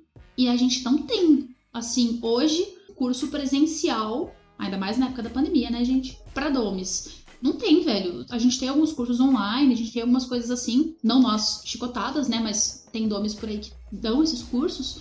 Só que eu, Kali, acho que só um curso desses também não é aquilo que vai te fazer uma dome experiente. Você tem que ir lá e aprender na prática, trocar com a comunidade, jogar com o máximo de pessoas que você conseguir. E isso vale Errar. pro bottom também. Errar pra caralho. E ser humilde em aceitar que você errou e aceitar a correção. Pedir dicas e conselhos, etc, pra gente mais experiente. Tipo, a gente só obtém experiência ao longo do tempo. E daí botar uma menina de, sei lá, 19 anos ali, para, velho. E a gente só adquire conhecimento em comunidade. Eu acho que isso é uma coisa que a segunda temporada acerta bastante, que é mostrar essa importância do coletivo e da troca. Sim, meu Deus, sim. Em relação, né? Em bonding, pra fazer o. o paralelo, né, com o nome. Eu acho muito importante que a gente também frise essa questão da comunidade, porque eu falo por experiência própria. Eu fiquei seis anos patinando no Shibari até que eu entrei pra comunidade brasileira, que eu comecei a, a conversar com as pessoas e trocar. E foi só quando eu fui pro meu primeiro encontro presencial com a comunidade que realmente eu deslanchei, que realmente eu saí daquela estagnação. Então, assim, eu acho que eu posso falar de um, de um ponto de experiência muito forte nisso. A comunidade em si, ela é muito importante pro desenvolvimento individual de cada um. O Hugo tá cobertíssimo de razão. Não passa frio. Sabe outro erro que quase entrou no post, eu não coloquei? É tipo, quão equivocado são os cenários e os figurinos. O corset dela é a coisa mais ridícula da face da Terra. Tipo, não, não foi feita pro corpo dela. Tipo, não serve nela. E a masmorra. Gente, uma masmorra com um tapete peludo. Você tá tirando uma com a minha cara? Como assim? Você vai fazer uma cena de chuva dourada em cima de um tapete? Você só vai botar um plástico em cima do tapete? Não existe isso. Não existe isso. Em que jamais. universo?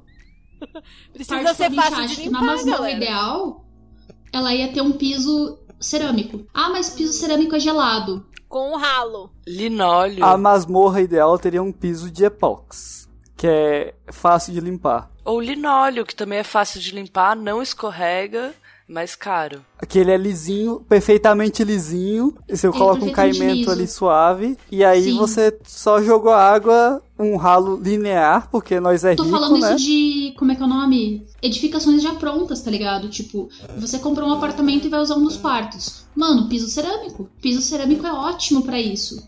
Porque ele é fácil de limpar, ele é, é tipo.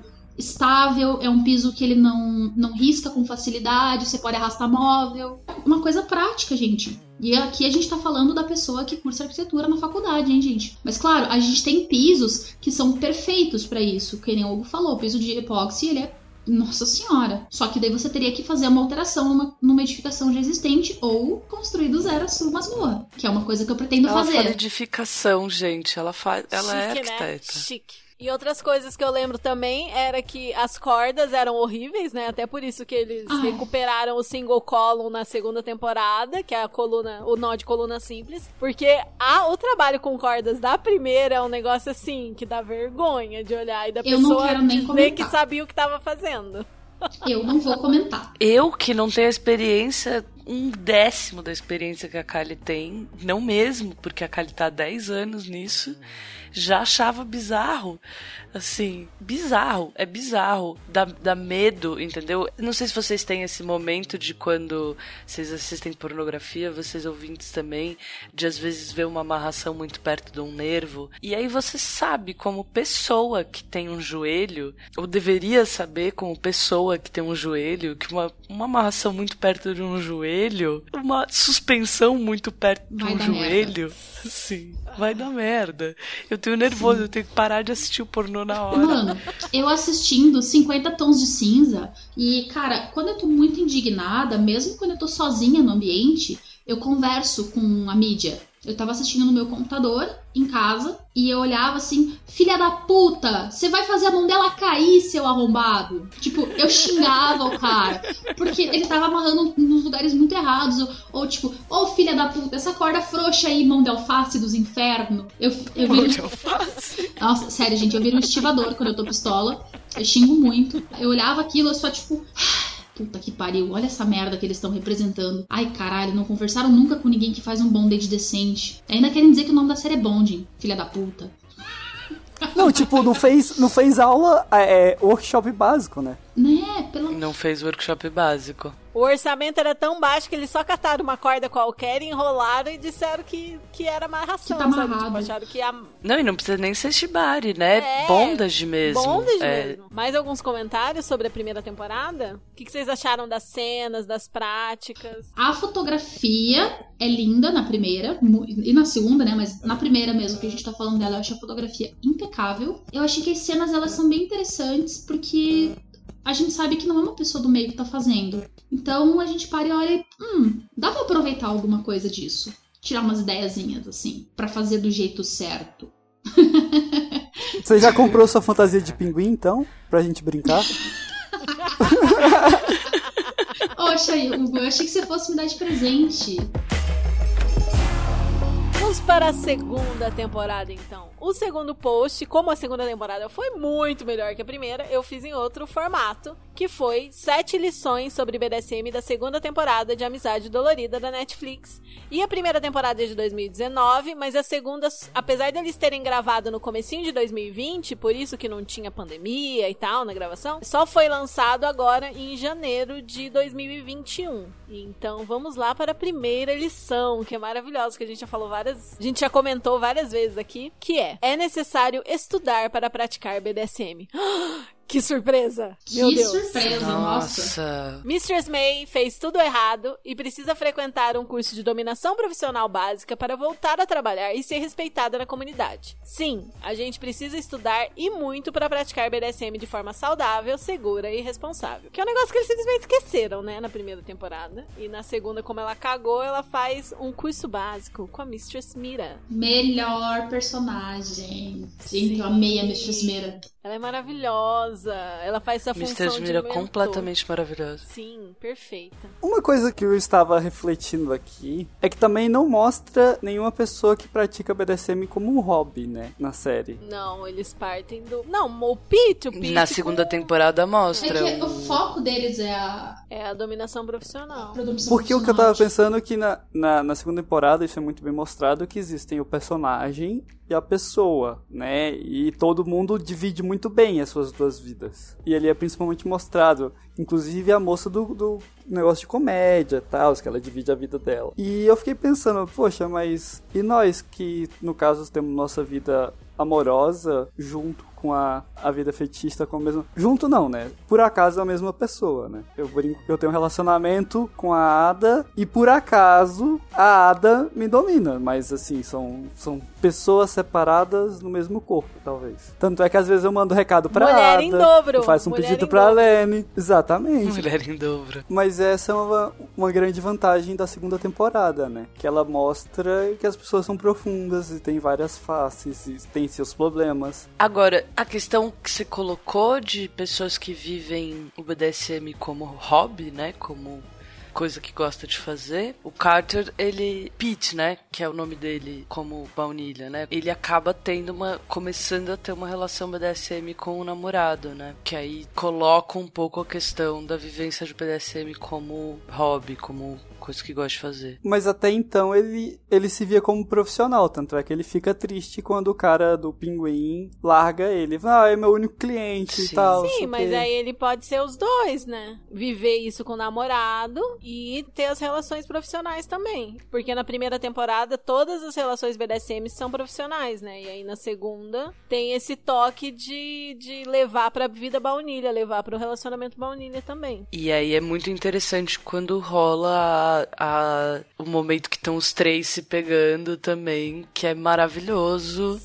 Tá aí o ex-namorado e aí todas as questões super também baunilha, né? Não completamente baunilha, mas também baunilha do cara parecer muito com ele.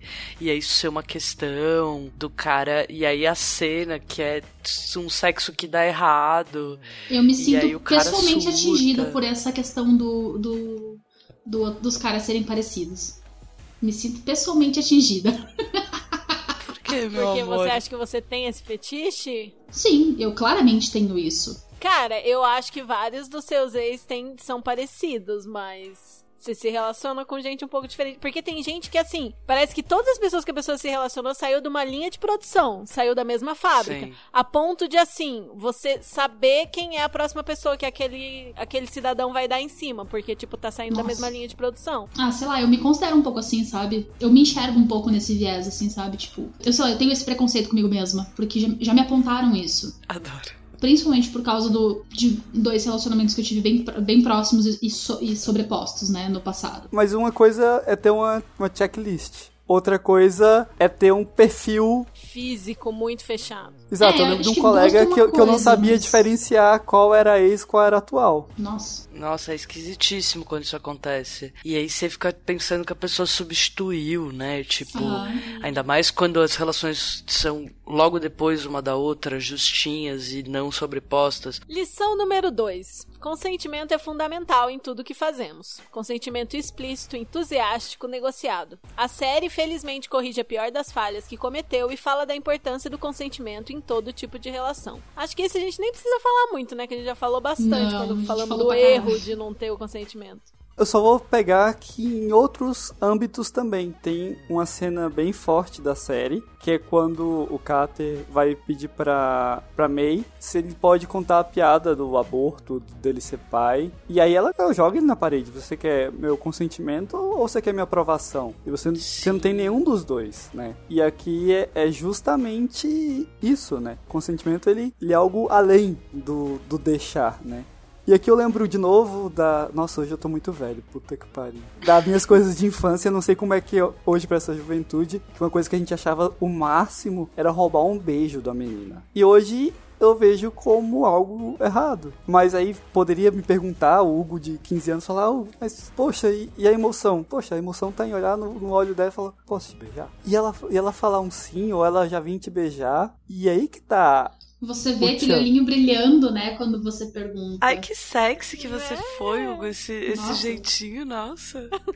E aqui também, ah, mas eu quero surpreender a pessoa. Como é que eu posso negociar e fazer uma surpresa? Que é uma, uma discussão que eu tive, tenho bastante com a Lene. Você negocia tudo o que pode ser surpresa, quais tipos de sensação você pode criar ou usar, e aí ela nunca vai saber. É, negocia tudo junto. Um monte de coisa. Tem coisas que, Sim. que eu não que eu não tolero, por exemplo. Poderia ser feito, poderia ser negociado. Que a pessoa, por exemplo, fingir que passou mal e não consegue me soltar. Isso ela não pode fingir pra mim. Isso não tá na minha negociação. Mas pode ser que você negocie com a pessoa e dá uma cena desesperadora. Você tá lá amarrado, a outra pessoa finge que desmaia. Jesus amado. Você quer fear play de verdade? Você quer fear play de brincar verdade? sentir medo? Então, ó, na sua cara.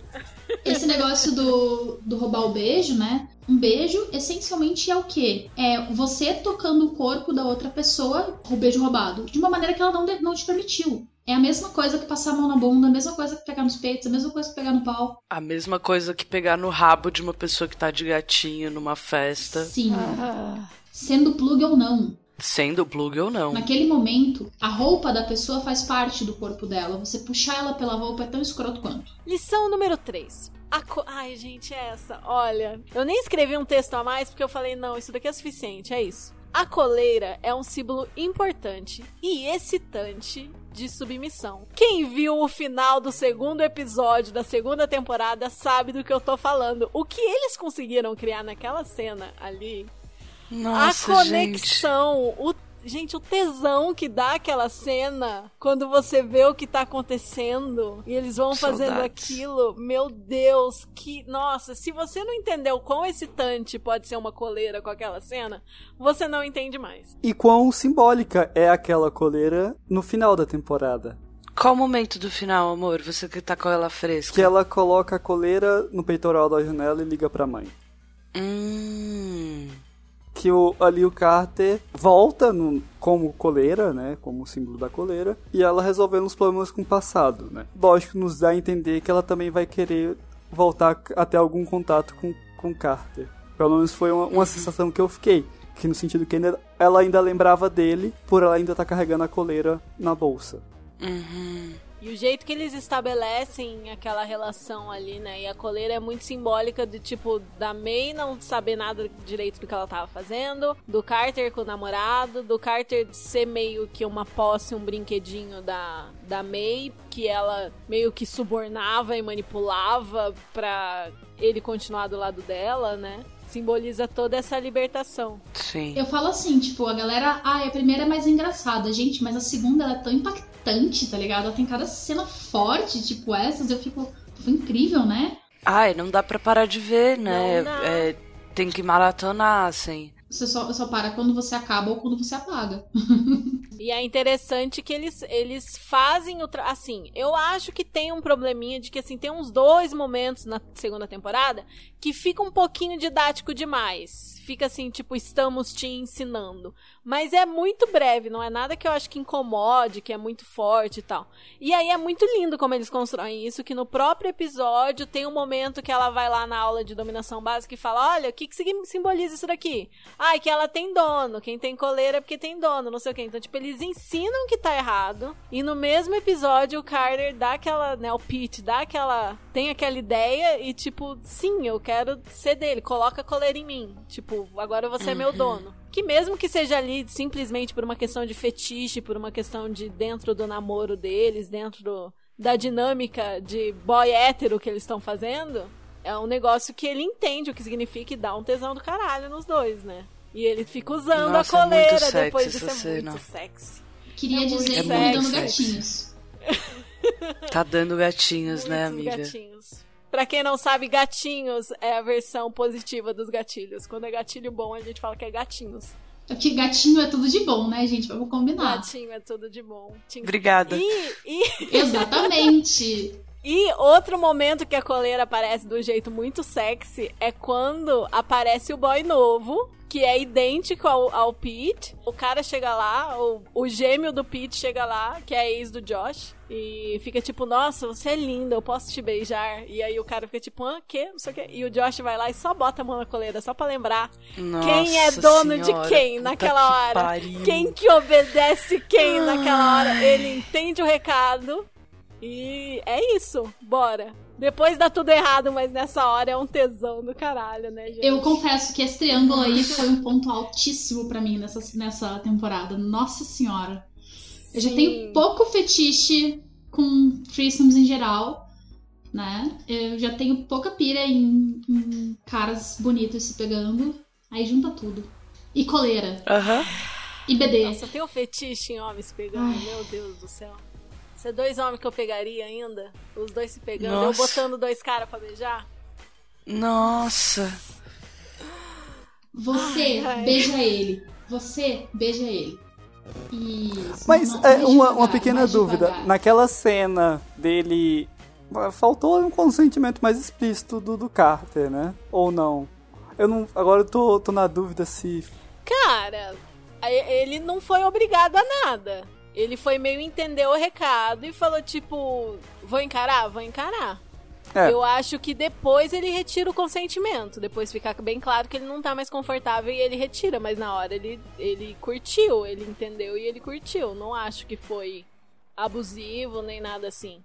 Até porque eles já tinham meio que uma relação de, de dominação ali, né? Uhum, Não, a relação de dominação, sim. Com certeza. Óbvio que eles não tinham negociado isso antes, mas. Uhum. É, a gente esbarra aí na, naquela linha entre o que, que é BD, o que, que é baunilha, etc. Porque Sim. acontece muito no meio baunilha da gente meio que navegar a, a, a corredeira enquanto, em- sem olhar o, mapa antes, tá ligado? Da gente chegar ali e tipo, caralho, Sim. vamos. Tipo, você bater o o olho no olho e de- decidir na hora o que, o que pode e não pode. Tem um índice VDM bem alto, bem alto, né? Eu falo, ah, a Rola falou, né? É hack, né? É, é hack total. Mas é uma coisa que não- entre pessoas baunilha é o que costuma acontecer. As coisas não são tão previamente negociadas. Mas eu achei que foi bem, bem legal que eles colocaram ele retirando o consentimento depois da hora que ele deixou de ficar confortável. Sim, Sim. porque se tem uma palavra de segurança, mesmo que aquilo não tenha sido explicitamente negociado, né? Nesse lugar do baunilha que você vai navegando e vê o que acontece, se ele tem uma palavra de segurança, ele pode tirar o consentimento a hora que ele quiser, né? Sim. Uma coisa que eu fiquei com bastante medo quando eu tava assistindo é que ele se forçasse a ir até o final naquele momento. E que aí, tipo, ia ser foda depois pra resolver, porque ia ficar bem feio pro Josh, pro outro cara e tal. Acho que o outro cara chamava Patrick, né? Mas ele realmente não estou confortável, não quero mais, parou. Ai, gente, mas olha, tudo de bom. Esse- essa ressignificação da coleira, o jeito que eles botaram a coleira na série, olha, 10-10. Manda mais. 10, 10. Lição 4. Existem muitos estilos diferentes de dominação. Você pode ser carinhoso, cuidadoso, se divertir. Não existe uma única postura correta para dominar de forma eficaz. Que é isso que a Paty falou também, né? Que tinha todos os tipos de dominadoras ali no curso, né? Não era só aquela da forminha, que é um negócio que dava impressão na primeira temporada, né? Não, você quer ver estilos diferentes de dominação? A gente tem aqui três exemplos, né? Quatro, né, na verdade, totalmente diferentes. Eu tenho um jeito, a Ada tem outro, né? A Rola tem outro e o Hugo tem outro. Tipo, somos O totalmente jeito, os diferentes. looks, as práticas, o jeito de conduzir cena, conduzir sessão. E uma coisa que a galera também esquece, né, quando vai contratar os serviços de uma pessoa da dominação profissional, é que o estilo da pessoa, o estilo próprio de dominação da pessoa, tem que casar com o seu, né? Do que, que você, Sim. você quer ser dominado. Lição 5. Tudo bem viver o seu fetiche sem culpa. Todos os envolvidos são adultos e consentiram? Você não tá fazendo mal a ninguém? Aproveita. É o que a gente acabou de Concordo falar. em gênero, É número o que a gente e acabou de falar. Essa frase como um todo. Essa frase, assim, amiga, essa foi absolutamente perfeita. Sem nenhum defeito. Concordo com o corpo inteiro.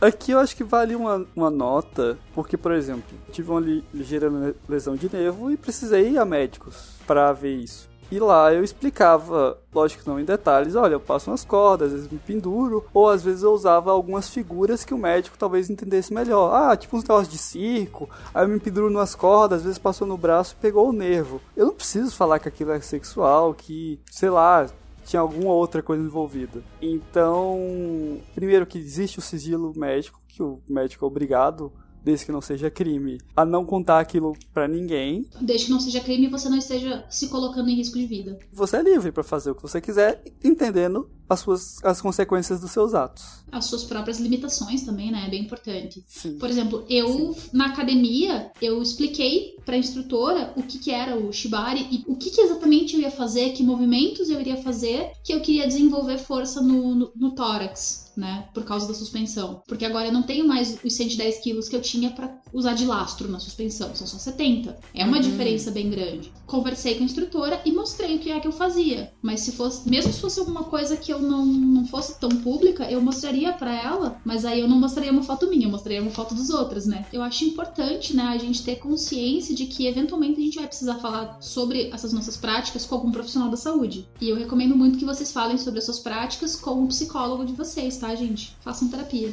Por favor. Lição número 6. Para ser uma boa dominadora profissional, você precisa de muito mais que uma atitude mandona e um rostinho bonito. E aqui eu cito exatamente o texto que a Mistress Mira fala numa cena incrível que tem na série, que é: Você pode até ficar famosa como uma garota bonita e branca com um chicote e um espartilho, mas você não necessariamente será boa no que faz.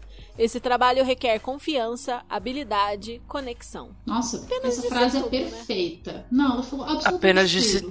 tudo. E esse lance da conexão, né? É, as pessoas, elas tendem a julgar, por exemplo, no Shibari, ai, porque esse rolê da- de conexão que a Kali fala. Gente, a conexão, ela não é sobre você ser fofinho com outra pessoa. Pelo amor de é Deus. sobre você passar a mensagem que você quer que seja passada. Seja sua intenção sadismo, seja sua intenção um bom aftercare. Você pode ser carinhoso? Pode. Enquanto tá sendo sádico? Inclusive, por favor, sádicos fofinhos são sensacionais. Sim. Mas, mano, a gente não tá falando de romance, a gente tá falando de você se conectar intelectualmente com outra pessoa. É uma questão de você entender o que outra pessoa quer e o que, que você quer e unir esses dois pontos. Isso é conexão.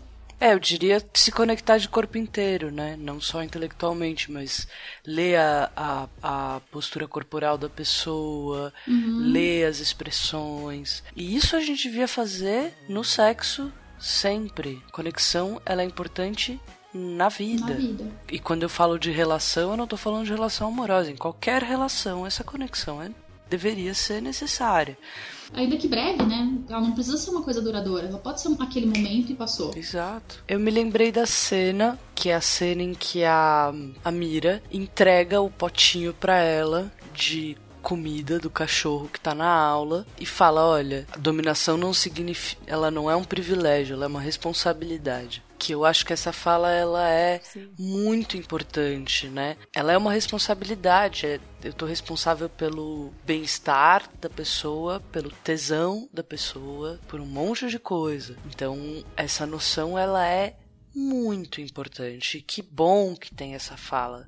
É aquela hora que você fala, ufa, todo o, o ruim da primeira temporada, essa fala pra mim resume muito. Essa responsabilidade tá falando de consentimento, ela tá falando da conexão, ela tá falando do bonding de verdade, né? É muito poderosa essa frase, né? O poder é uma responsabilidade, não um privilégio. Não, e daí a gente ainda pega, tira, traça o paralelo com o tio Ben, do Homem-Aranha, que com grandes poderes vem grandes responsabilidades, né? Então, você Uhum. ter essa responsabilidade deriva de você ter esse poder. Sempre que existir esse poder, vai existir a responsabilidade. Se você lembrar da questão da, da imagem da coleira, tem um outro objeto preto que aparece na segunda temporada, que vem também muito do poder, que é o cartão, que ela vai usando. Olha só. que ela coloca também como essa questão da responsabilidade e do dinheiro e do poder e do que ela quer pra ela, tanto a Mira quanto a May. Porque ela poderia, a Mira poderia chegar no final e falar pro cara, não, me ajuda aí a pagar aqui o aluguel e bora manter mesmo aqui, mas ela se consulta no que ela quer, se ela de fato ainda tem esperança e fôlego para aquilo, ou não, se ela realmente já estava ali mais cansada, queria só continuar mais leve. Também a, a May na responsabilidade dela de carregar um cartão Black ali, né?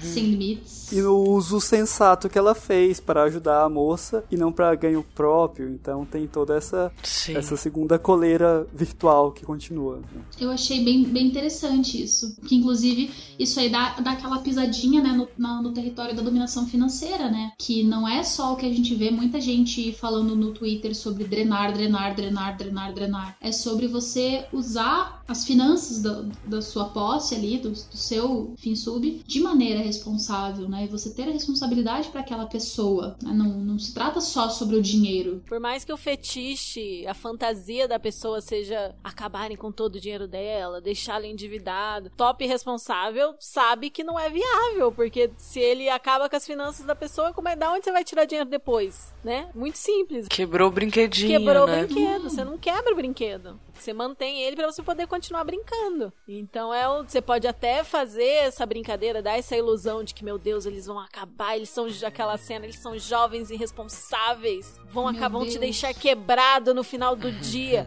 Mas ela sabe que não, eles sabem que não, é tudo no campo da fantasia porque é aquela humilhação dá tesão pro cara. Mas é, é um exemplo de dominação financeira bem feita, só que na internet tem essa ideia aí de que é só só arrancar dinheiro e acabou. Deixa Só o cara manda pagar Pix as dívidas dele. Você tem conta pra pagar? Você tem dívida pra pagar? Não, vai me mandar dinheiro. Tipo, não, isso não é nada Muito responsável, pelo contrário. nem ético. Nem não, nem um pouco. É aquela coisa. Não é seguro, É, né? não é É. seguro. Não é são também. Eu acho assim, se a pessoa É. quer me mimar, quer mandar pix, o escambau, prova pra mim primeiro que se pagou todas as contas do seu mês e que aquele dinheiro ali não vai te fazer falta, que daí eu fico, eu fico muito feliz aí. Aí sim, eu ver o, o, o seu dinheiro entrando na minha conta vai me dar tesão. E assim, ó, estamos aceitando pix pra comprar um, um fone novo pra gravar, viu, gente? É, quem quiser dar um microfone de presente pra Kali, a gente agradece muito. Estamos aceitando. Temos, ide- temos opções de Ela modelos. merece. Fa- fala com a Ela Ada. merece. Fala com a Ada, gente. E a última lição que eu coloquei foi: existem diversas semelhanças entre sair do armário LGBTQIA e sair do armário fetichista. As vivências não são idênticas, é claro, mas os preconceitos e processos que passamos podem ser bem parecidos. Infelizmente, por mais que não faça sentido, sofrer preconceito não livra ninguém de ser preconceituoso com quem é diferente de si. E isso, cara, isso é mostrado de um jeito tão genial na série, tão bem feito. Aqui é tipo o maior dos spoilers, então se você tava ouvindo até agora, tipo, isso é spoiler real. Acho que é a única, a única parte que é tipo spoilerzaço. O submisso da Mira, que é um sub de muitos anos, que é o cara que ela faz dominação financeira e tal, descobre-se no penúltimo episódio da série que ele é o pai do Josh, namorado do Pete. E o Josh estava no armário gay, não tinha saído do armário pro pai. E o pai nunca tinha saído do armário sobre gostar de BDSM. Aqui um fun fact que eu tenho dois relatos de pessoas que estavam em rolê BDSM e encontraram seus pais no rolê. sem saber que o pai era do meio. Teve um, um caos em Brasília que o sujeito descobriu o pai no palco apanhando. E ele não sabia Caralho. Não sabia de nada, assim. Então, acontece, tá, gente? Não é só ficção. É, tem um caos de pessoa que não falava com o pai, encontrou no meio do BDSM, recebeu uma bronca por estar no rolê BDSM. Ah, pronto. Oi? O que, que ele tava Enfim. fazendo lá? Exatamente. E aí eles descobrem e os dois saem do armário ao mesmo tempo e os dois xingam o modo de vida da outra pessoa. Tipo, xingam o que a outra pessoa gosta. Então, assim, é tão um negócio que não faz o menor sentido. Porque é muito parecido, né? E a pessoa que sofre preconceito tendo preconceito com a outra, enfim. Enfim, a hipocrisia. Enfim, a Enfim, hipocrisia. hipocrisia. Nossa, melhor meme. Uma pequena dúvida e questionamento. Com relação à orientação sexual, uma hora ou outra isso vai rolar porque isso afeta diretamente a sua vida, você como pessoa, porque seus relacionamentos, né? Agora, não sei se seria necess... é, obrigatório sair do armário do- em relação ao rolê. Por exemplo, existem profissões ou cargos ou outras coisas que não necessariamente a pessoa precise, né, sair do armário. Mas assim como era com quem era gay décadas atrás. Eu acho que é muito É, você semelhante. pode só não apresentar. É. A questão de gênero eu acho que é mais difícil. Sim, sim. A questão de orientação é também. Dá pra você simplesmente não apresentar quem você tá junto, quem você se relaciona. Inclusive, ai, todo mundo acha que é gay, todo mundo não sei o quê, mas é casado, né? Quantos relacionamentos até hoje são assim? Existem relacionamentos de fachada e dá pra não sair do armário. Todo armário dá pra não sair, quase. Como com as pessoas saindo do armário e as pessoas se assumindo publicamente, falando disso publicamente, o preconceito foi diminuindo, a, a sociedade está se abrindo e hoje em dia é muito melhor do que era 20, 30, 40 anos atrás, o mesmo pode acontecer com o BDSM se mais gente usar isso politicamente, né? Saindo do armário publicamente, falando disso abertamente, normalizando. E menos gente como Marilyn Manson Sim. também cagarem publicamente em relação ao BDSM, É. né? Porque é o que a gente tá fazendo aqui, a gente tá normalizando, a gente tá tentando desconstruir aquela ideia de que BDSM é uma coisa suja, proibida, sabe? Imunda e que só pessoas com problema fazem, né? A gente já conversou muito aqui que não é assim, que, que pode ser perfeitamente um, um hobby, uma parte da sua sexualidade, um, um troço que você curte fazer e que não tem nada errado com isso. Mas, do mesmo jeito que a gente sofre preconceito hoje, 20, 30 anos atrás, os gays sofriam um preconceito muito semelhante. E aí, hoje em dia, É, esse sofre preconceito em alguns diminuiu. lugares também muito É. semelhante como era. Até hoje, né? Não é um negócio que é 100% aceito em todos os lugares, não. Tá bem longe disso. E eu acho que é isso, assim. Acho que com, conforme as décadas forem passando e mais gente tiver... Ficar confortável em falar disso publicamente e tiver menos penalidades pra quem sai do armário publicamente, eu acho que a consequência natural é que isso seja naturalizado, normalizado e não seja mais algo tão escandaloso, né, pra sociedade em geral. Eu acho que sair do armário é sempre uma questão bem pessoal, né? Tipo, se aquilo vai ser bom pra você, aquilo vai ser bom pra você. Se sair do armário vai ser ruim, não tem porquê, você não é obrigado. Sim, não se obrigue a sair do armário, não obrigue ninguém a sair do armário. Mas ao mesmo tempo, se você quer ter a oportunidade, né? Se você quer, é um desejo de que o outro possa te entender em relação àquilo, conte. Porque o outro só pode entender o que ele conhece. É um desejo. Sim. É sempre um desejo. Vocês querem falar mais alguma coisa sobre a segunda temporada? Comentar alguma cena, algum fetiche, alguma coisa assim? Ai, tem a cena ótima do pinguim saindo, né? Falando tchau. Não, com você eu não quero jogar. Que também é ótima, assim. Porque, e aí ele, pe- ele tira a roupa de pinguim, pega a sua roupa de civil, né? Pega a sua jaqueta de couro super bolada e sai. E nossa, como ele é lindo, né? Do tipo, Nunca nunca, tinha tinha reparado.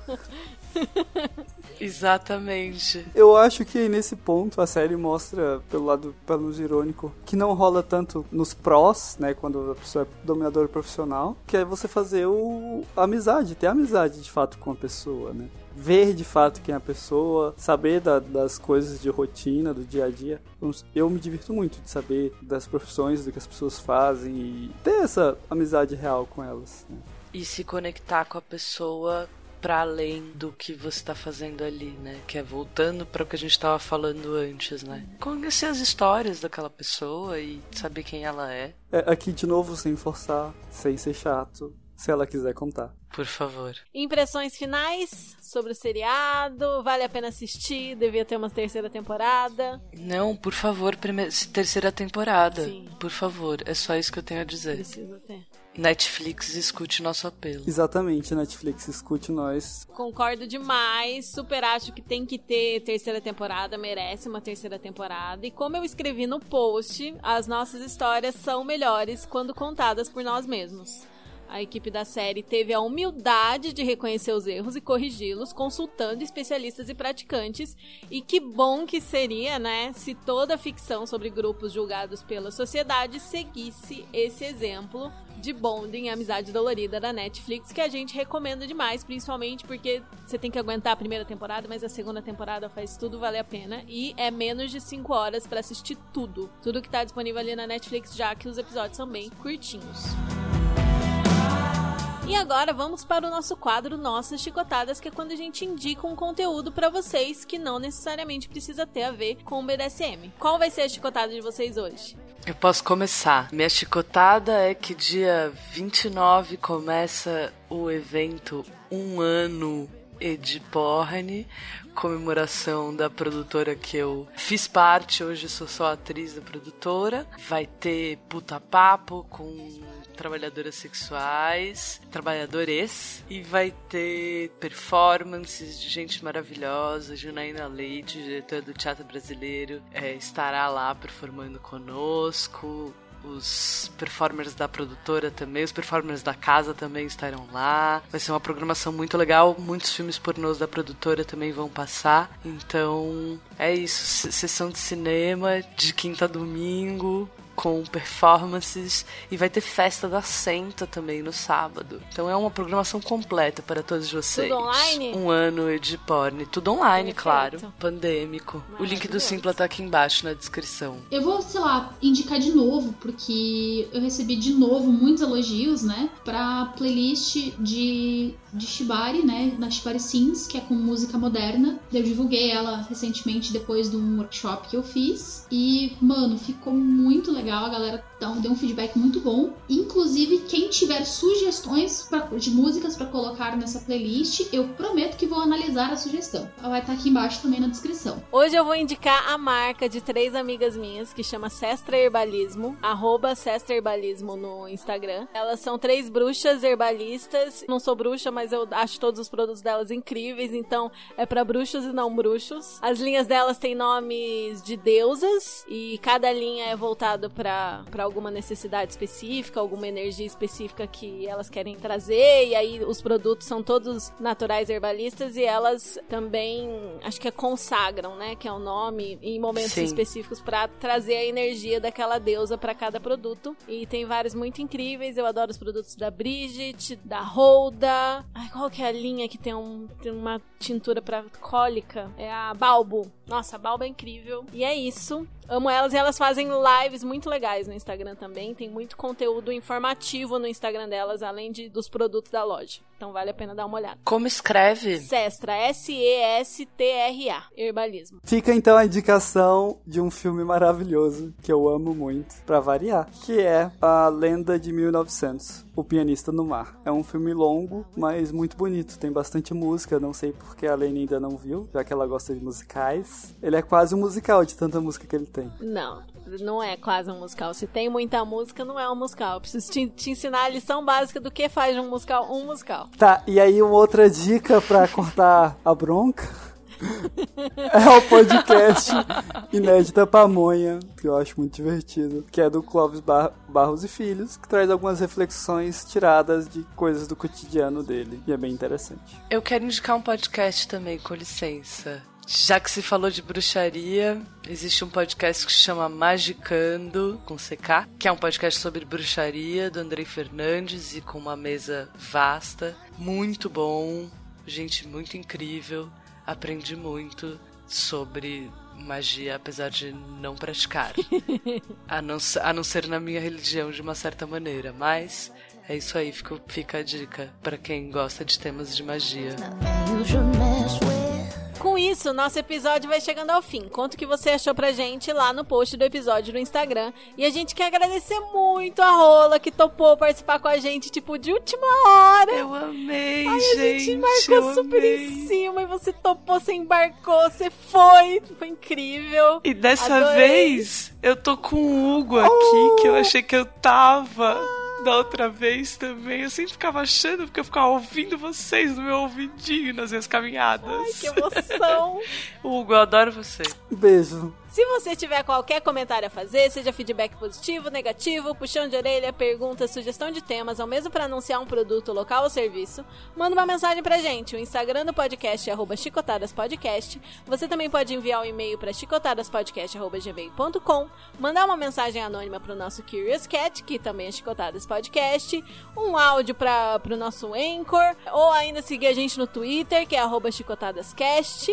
E lembra de seguir a gente no seu agregador de podcast podcast preferido. Manda sua mensagem que a gente vai adorar e pode ler. Só revelaremos seu nome com a sua permissão, é claro, em um dos nossos próximos episódios. E para entrar em contato pessoalmente com cada um, é só nos seguir nos nossos arrobas. O meu é arroba rainha pontuada, o da Kali é arroba riggerkali, o do Hugo é arroba aprendiz underline bonded, tá tudo na descrição, e o da Rola é arroba Luísa Rola com três L, R's e dois com L's. três R's e dois L's.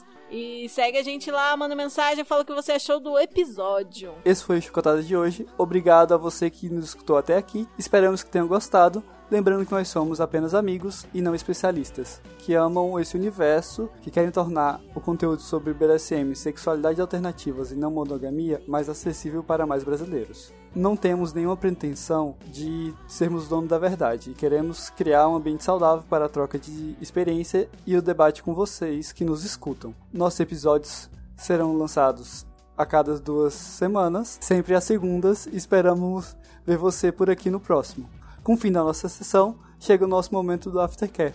Qual vai ser seu aftercare de hoje? Meu aftercare vai ser um carinhozinho na Lola. E eu vou comer boldo, que eu sou um nenê. Ai, que delícia. Eu vou comer. Preciso muito comer, porque essa gravação levou muito mais do que tá esperando. Nossa, eu tô morrendo de fome. mais mesmo. Era pra Eu ser uma hora e quarenta no máximo. Foi três horas de gravação, galera. É isso aí. E você, A gente Hugo, tá você de vai parabéns. capotar, né? Não, eu vou comer, aí o bom é que depois de comer eu tenho que esperar pra dormir, então vamos aí. Nossa senhora, porque já deu muito mais que seu horário, coitadinho. é isso, gente. Beijo, bom aftercare pra vocês. Beijo, gente. Beijo. Eu quero pra vocês.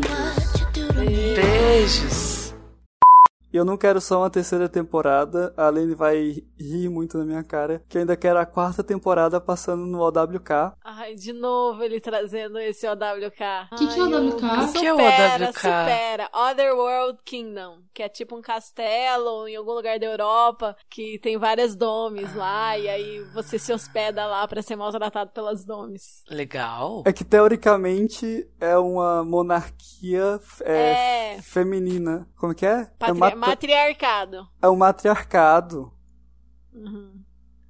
mas Só que que é um negócio teoricamente é um assim, país. fantasioso, e aí, tipo, funcionou um bom tempo como um roleplay. entendeu? E aí agora ele, tipo, encerrou, mas ainda existe como, assim, meio que um resort diferenciado, sabe? Amo resort diferenciado. Você vai lá pra ser maltratado pelas domes residentes.